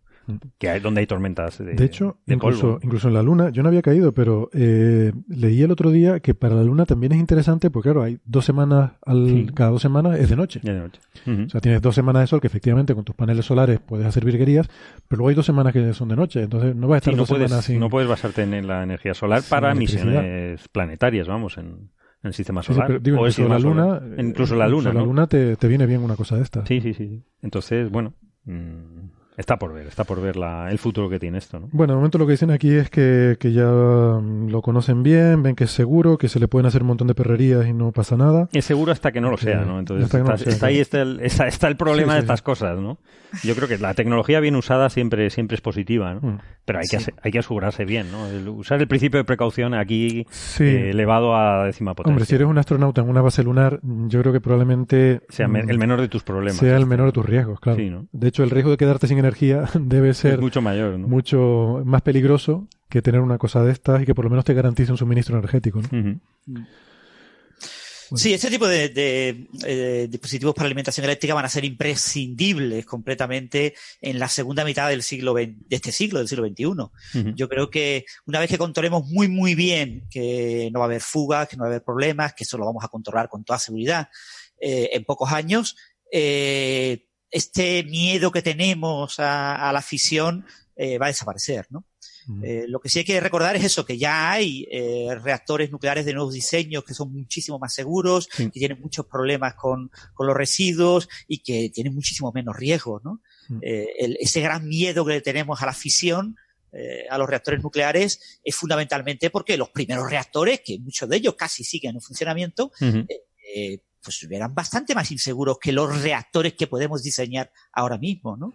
Y ese tipo de reactores pequeñitos serán absolutamente seguros y nadie tendrá ningún miedo dentro de 50 años con toda seguridad, ¿eh? Sí, sobre todo que no está hablando para algo que tener al lado de casa, ¿no? Es para algo que tener en la Luna o en Marte que insisto, serán los astronautas que vivan ahí los que tengan a lo mejor que preocuparse de eso, pero serán gente con otras preocupaciones mucho más acuciantes que la que el reactor, ¿no? Pero, pero que, va, que, que, va a ser absolutamente seguro para ellos. Mm. Es decir, vas a enviar a un astronauta a tres metros de un pequeño reactor nuclear con absoluta seguridad de que no va a pasar nada. Sí, sí, seguro. Eh, vale. Hombre, siempre está quizás el, momento, digamos, de, miedito es el del despegue, ¿no? Como decía Carlos. El despegue, toda la salida de, luego ya, una vez que de la órbita terrestre. para afuera ya te preocupa menos, ¿no? Pero el momento de despegar es lo que te puede dar un poco de miedo, que falle algo, el cohete explote o lo que sea y aquello caiga. Pero bueno, también está bastante eh, cerrado, ¿no? El reactor está bastante bien aislado. Bueno, Y bueno, y estos reactores, como no usan plutonio, etcétera, usan eh, mezclas de uranio con molibdeno, con otros productos, eh, son mucho más seguros en cuanto a radioactividad. ¿eh? O sea, eh, no es lo mismo que un reactor basado en, en, plutonio, en plutonio. que hay la Tierra. ¿eh? Sí, plutonio es lo que se usa en las armas nucleares, por ejemplo, ¿no? Que no es, sí, sí, sí. no es lo mismo que el uranio que, que se usa en estos reactores. Vale, pues si quieren pasamos de tema em, y podemos comentar un articulito que me enviaste tú, Francis, por cierto, y a mí me gustó mucho leerlo, eh, me parece interesante. Bueno, primero les digo de qué va y luego les digo por qué me parece interesante. Eh, el autor se llama Anthony Piro y es de la Universidad de Santa Bárbara en Pasadena, California, y el título es ¿Pueden exoplanetas rocosos con anillos eh, ser confundidos con subneptunos. Y lo explico. El artículo básicamente lo que plantea es lo siguiente. Eh, estamos detectando muchos planetas, como decíamos antes, en otras estrellas, mediante tránsitos, eh, misiones como Kepler em, y ahora TESS, están observando, y también desde Tierra, por supuesto, muchos telescopios, TRAPPIST 1, en fin, hay muchos telescopios que están mirando estrellas y esperando ver el paso de un planeta por delante. Cuando el planeta pasa por delante, según cuánta luz tape de la estrella, tú puedes deducir qué tamaño tiene ese planeta. Entonces, una de las cosas que se ha encontrado en la búsqueda de exoplanetas es que hay toda una gama de planetas que son más grandes que la Tierra, pero más pequeños que Neptuno, que no se esperaban en los modelos, los modelos teóricos. Entonces, bueno, eso está bien, entre otras cosas, para eso hacemos observaciones, para buscar fallos en los modelos, porque si los modelos lo dijeran todo perfectamente, con total precisión, pues no haría falta observar nada. lo, lo predeciríamos con modelos y ya está. Em, otra cosa curiosa que hemos observado en los exoplanetas, o mejor dicho, que no hemos observado, son anillos. Estamos buscando anillos como locos, porque en nuestro sistema solar hay planetas con anillos, pero no encontramos anillos en exoplanetas. Y, eso también es una sorpresa. Entonces este autor lo que plantea es que estas dos sorpresas podrían estar relacionadas. ¿Por qué? Porque un planeta con anillos, si tú no eres capaz de detectar que tiene anillos, lo que tú vas a ver es que pasa por delante de la estrella un planeta y su anillo y tapa más luz de la que taparía el planeta solo. Con lo cual tú deducirías que el tamaño del planeta es mayor de lo que realmente es. Entonces él dice que si tú ves una Tierra con anillos pasando delante de una estrella, podrías confundirlo fácilmente con un subneptuno. Entonces se plantea esa posibilidad. ¿Es posible que los subneptunos que estamos detectando, ya planetas, insisto, de un tamaño intermedio, no tan grandes como los gigantes gaseosos como eh, Urano y Neptuno, más grandes que los planetas rocosos como la Tierra, esos planetas que estamos detectando podrían ser en realidad planetas más pequeños como la Tierra con, anillos alrededor. Y bueno, ya en el, de entrada en el abstract, en el resumen del artículo, dice que posiblemente todos no, eh, porque, bueno, eh, serían, serían demasiados, pero... Serían demasiados porque en el sistema solar no hay planetas rocosos con anillos. Sí, bueno. o sea, simplemente porque no tenemos, o sea, no nos ha surgido ese caso.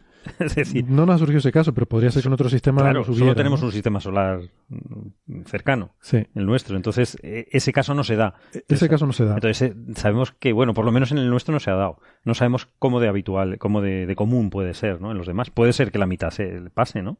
Sí. De hecho, creo que Marte, es interesante, eh, pudo haber tenido anillos en algún momento, ¿no? Que alguna de, las lunas, Phobos y Odeimos, están cayendo hacia Marte. De hecho, van a caer sobre la superficie y pueden generar un sistema de anillos en el futuro. Bueno, se romperán, antes, de, antes de llegar a la superficie formarán anillos, pero, pero hay dos cosas. una, eh, sí, es que una cosa son anillos por una luna que se fragmenta, por una luna que se está formando, que es el caso de Marte, eh, y otra cosa son em, eh, o sea, para tener una cierta persistencia, por ejemplo, lo que dije no es del todo cierto. Hay un exoplaneta que se llama el Super Saturno, que tiene un sistema de anillos brutal, enorme, mucho más grande que el de Saturno, pero ese, digamos que no cuenta, porque realmente ahí lo que hay, eh, o sea, ese, ese, ese, anillo es mucho mayor que el lóbulo de Roche del planeta. Eh, entonces ahí lo que hay es simplemente un disco mm, que está en formación, donde probablemente se van a formar lunas. Vale, o sea, que no es un anillo estable de por sí, sino que es un sitio donde se están formando lunas, ¿no? Y sería probablemente ese mismo caso del Marte eh, primitivo, en el que había fragmentos en órbita que luego acabaron formando las lunas.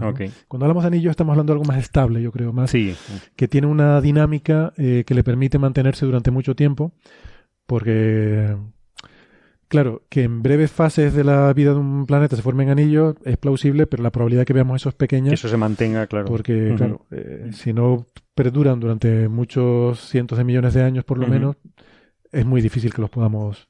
Que dé la casualidad de que justo ahora los veamos, ¿no? Entonces, eh, estamos hablando de sistemas más estables que, esa, que ese periodo.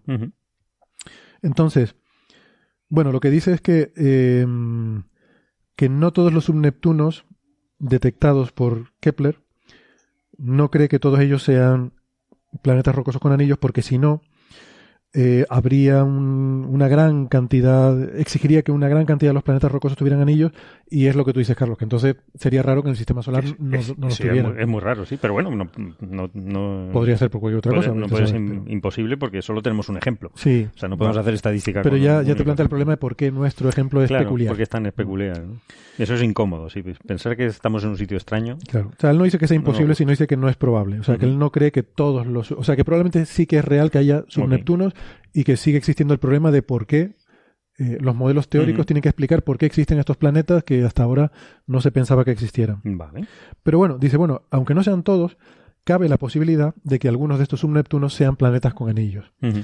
Y dice que, bueno, es un buen punto de partida. O sea, en vez de estar mm, tirándole a todo, vamos a empezar a centrarnos en estos subneptunos, a observarlos bien, a ver si con observaciones más precisas podemos detectar anillos.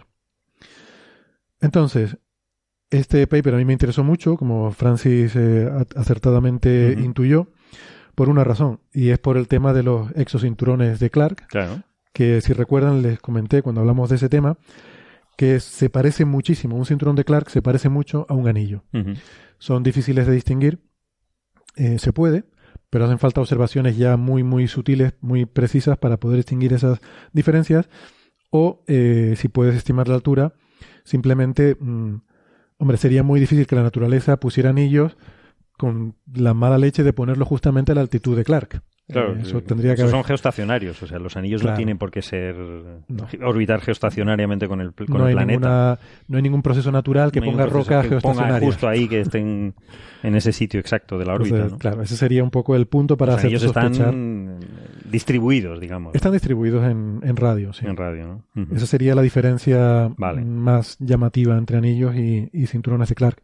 Pero bueno, que se parecen lo suficiente para que buscar uno y buscar otro sea más o menos. Sí, la problemática, hombre, si, si te pones a buscar estos tipos de anillos, a lo mejor encuentras cinturones de Clark. Exacto. Entonces... No, y de hecho esto me dejó pensando. Yo en el paper dije que la, o sea, la situación óptima para encontrar cinturones de Clark son enanas rojas eh, y planetas cerca de una enana roja, ¿no? Que está muy bien porque es la, son los que le interesan a TESS y a estas misiones. Pero también es cierto lo que dice aquí. Estos subneptunos también son sitios ideales porque puede haber esta confusión. O sea, un cinturón de Clark lo puede estar confundiendo con un subneptuno. Con un, sistema de anillos. puede ser un buen punto de partida también. Cierto. Eh, de entrada, eh, he encontrado un fallo en este artículo. ¿Ah, sí? Sí. Y además lo repito dos veces, casi en la primera frase de la introducción y en la primera frase de las conclusiones. Que, bueno, es un poco sutil, pero esto que decimos a veces, decíamos en la, al principio cuando hablamos de que nos podemos equivocar, como incluso los expertos, pues a veces se equivocan, ¿no? Aquí en este paper, eh, que dice, por cierto, dice que está enviado al Astrophysical Journal, esto está en el archive. Mm, Astronomical Journal. ah, Astronomical Journal, correcto. Sí, Astronomical Journal. Eh, no lo he visto publicado todavía y el preprint pues ya tiene un tiempo. Ah, no, es de mayo, sí. Entonces, bueno, no sé si se aceptará, o sea, igual todavía no está aceptado por el referí. Y entonces a lo mejor este fallo se lo corrigen. Pero dice una cosa. Dice, los anillos son eh, comunes en los gigantes gaseosos del sistema solar, mientras que están completamente ausentes en los planetas rocosos. Esto no es cierto, solo es cierto en los planetas rocosos interiores. Interiores. Porque en los exteriores sí que hay. Pero no se llaman planetas. Sí, planetas menores. Claro, planetas menores, pero a lo mejor estaba diciendo planets, no estaba diciendo... Eh, es que no es lo mismo, es que hay, una, hay, una, hay, gente que, que, que, por esto mata. Vale. O sea, cuidado. cuidado. si son planets, bueno, si fueras el revisor, Héctor, te dejarían cambiarlo, pero probablemente el revisor ni se dé cuenta. Ni se dé cuenta, Igual posiblemente. Es que es muy fina la distinción, ¿no? Pero, pero es muy interesante porque... es verdad que los planetas menores tienen, hay con anillos. hay con anillos. por lo menos que sepamos Aumea, que aquí lo nombramos, que es una, Aumea es una piedra grande, o sea, es una cosa muy pequeña. Eh, Cariclo y, y este que no sé cómo se dice esto en español, ¿no? En inglés dicen Chiron, que yo miré en la Wikipedia y dicen que en español se llama Chirón, pero yo... Quirón, ¿no? O sea, la CH es la pronunciación. Creo que debe ser Quirón, porque además el origen, eh, creo que esto viene por una deidad griega. Esto, ah, vale. si Neferchiti nos lo confirma. A ver. Viene de una deidad griega que se llama Quirón, en español es con Q. Claro, Entonces, si se llama por la deidad griega, habría que traducirlo por Quirón, igual que la deidad griega, ¿no? Pero bueno, da igual, son sutilezas. La cuestión es que estos bichos tienen anillos.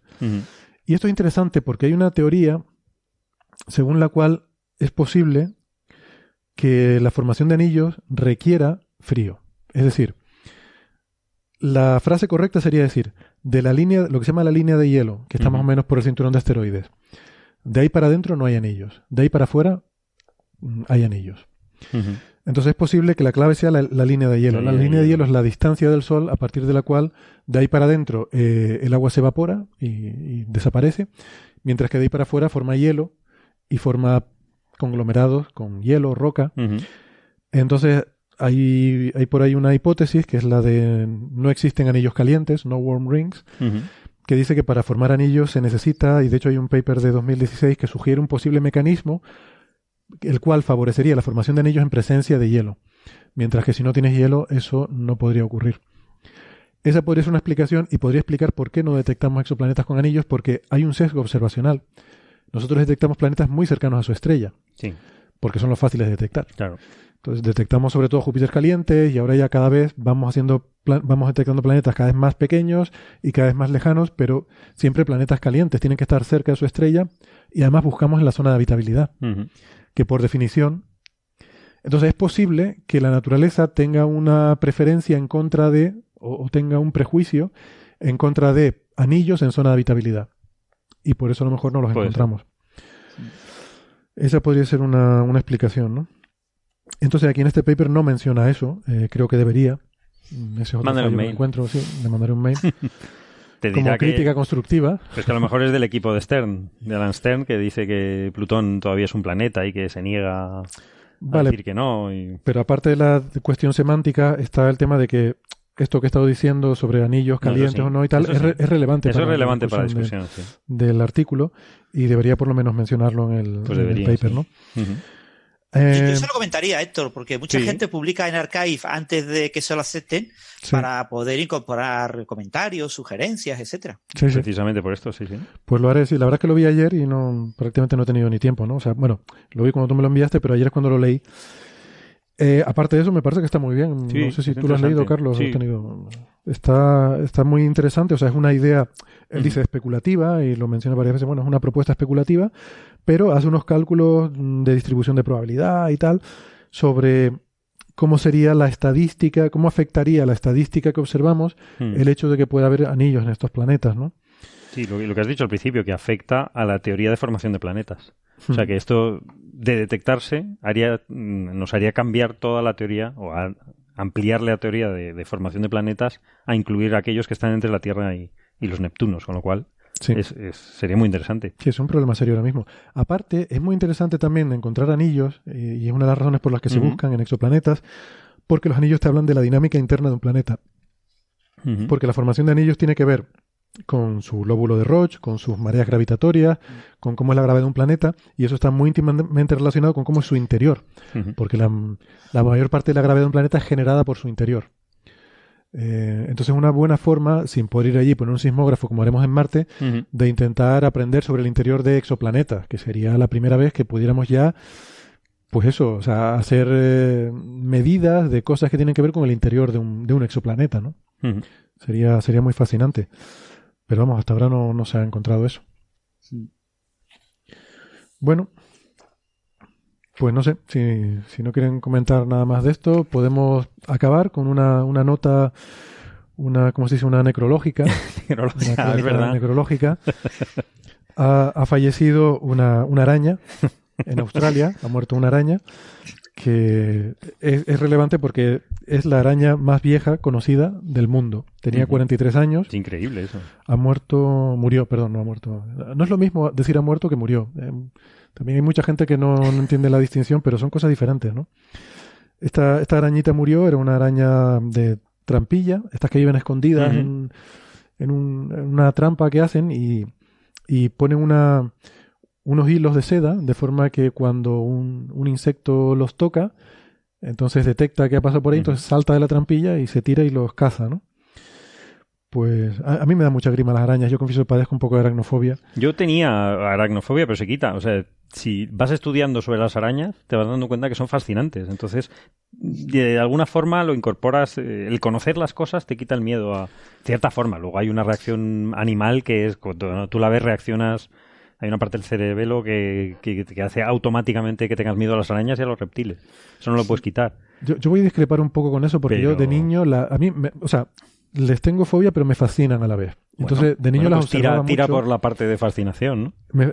sí, me, me fascinaban mucho. Y en la, mi abuelo tenía una granja y yo solía dedicarme a... Estaba lleno de telarañas aquello por todas partes.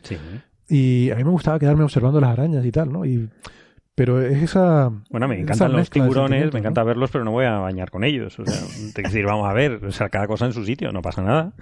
Pero te pueden dar miedo. No, pero no es como los eh, tiburones. Eh, de todas formas, recordar una cosa importante. Esto es una araña, más que una araña, es una tarántula, porque son cuatro centímetros lo que tiene el animal. Esto te cae en el hombro y te asustas. Y, pesa. Aunque seas amante de las arañas. Hombre, yo soy amante, pero no las pongo en el hombro. O sea, hay límites para todo. O sea, cada cosa es.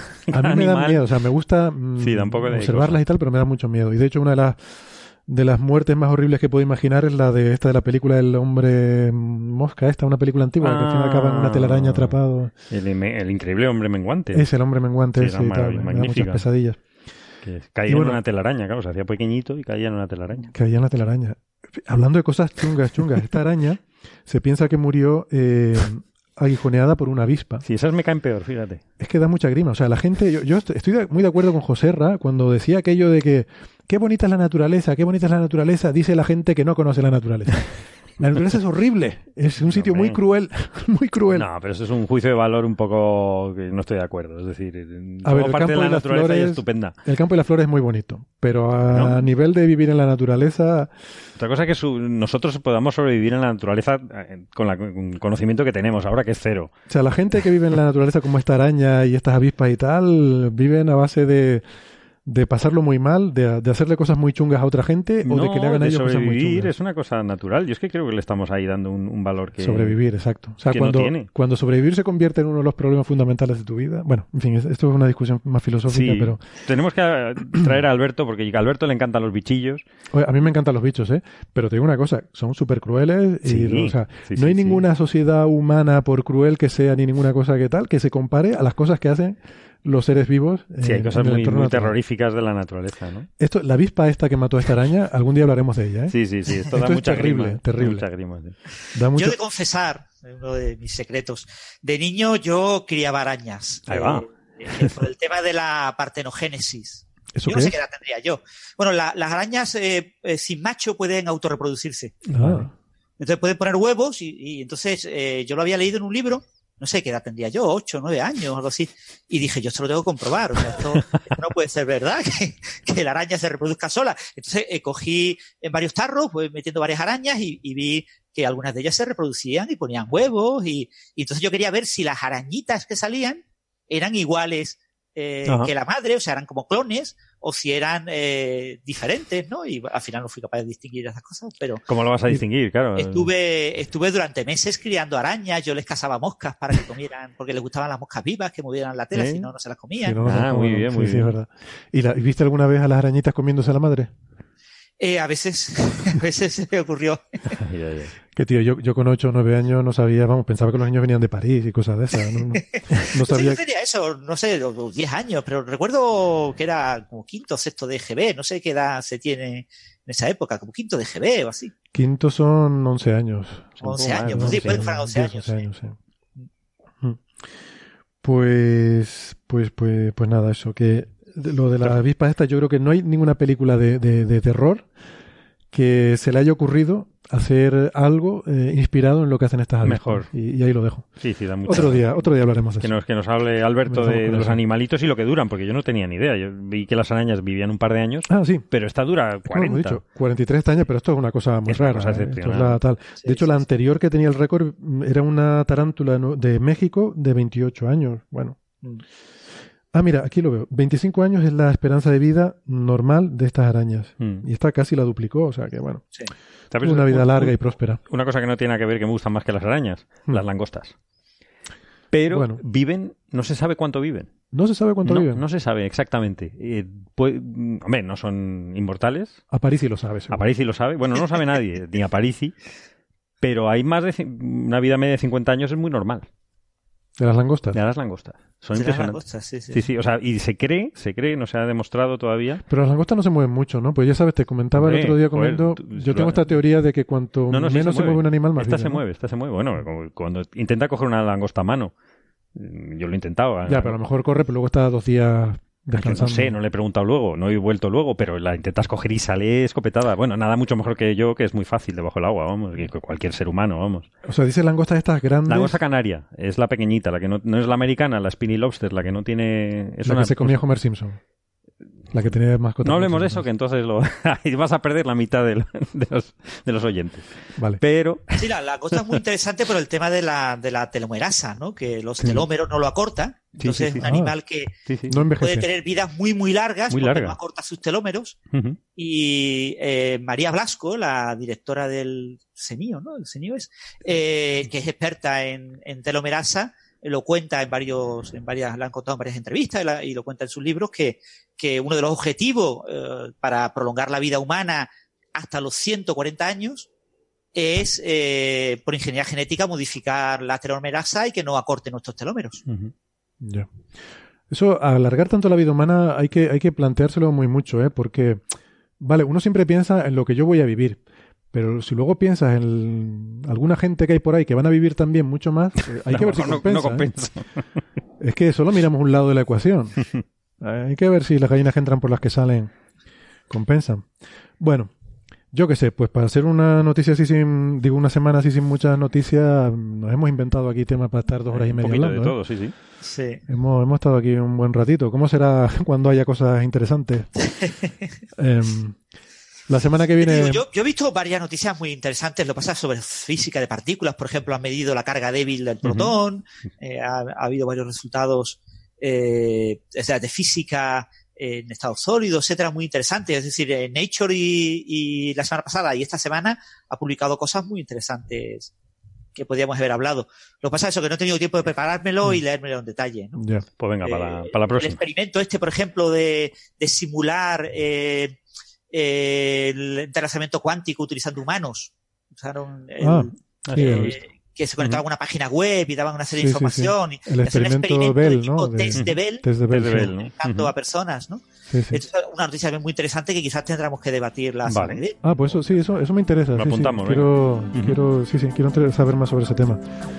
Eh, vale, muy bien. Eso y lo de la NBA. Hombre, sí, Eh, eso queda. También, a mí es que la NBA, el baloncesto, no me interesa mucho, pero... Llevo un par de, llevo un par de semanas queriendo hablar del tema del el núcleo de, de- de hierro de- del planeta de Trappist 1e. Bueno, bien, bien. También. Pero la verdad es que no me he leído el artículo todavía. Lo tengo ahí como Francis, es que llevo una semana también, que para qué. Pero, pero bueno, eso para la semana que viene. Eh, bien. Lo bueno de esto es que siempre hay semana. Siempre hay semana. siempre viene otra. Esto es una cosa que no se acaba. Oye, eh, pues, pues nada, pues la semana que viene entonces, si no nos acabamos, eh, amigas oyentes, nos volvemos a escuchar por aquí. Muy bien. Francis, Carlos, muchas gracias, lo he pasado muy bien, he aprendido mucho como siempre. A ustedes. Hasta la semana que viene. Y un placer, un saludo a todos los oyentes. Hasta luego.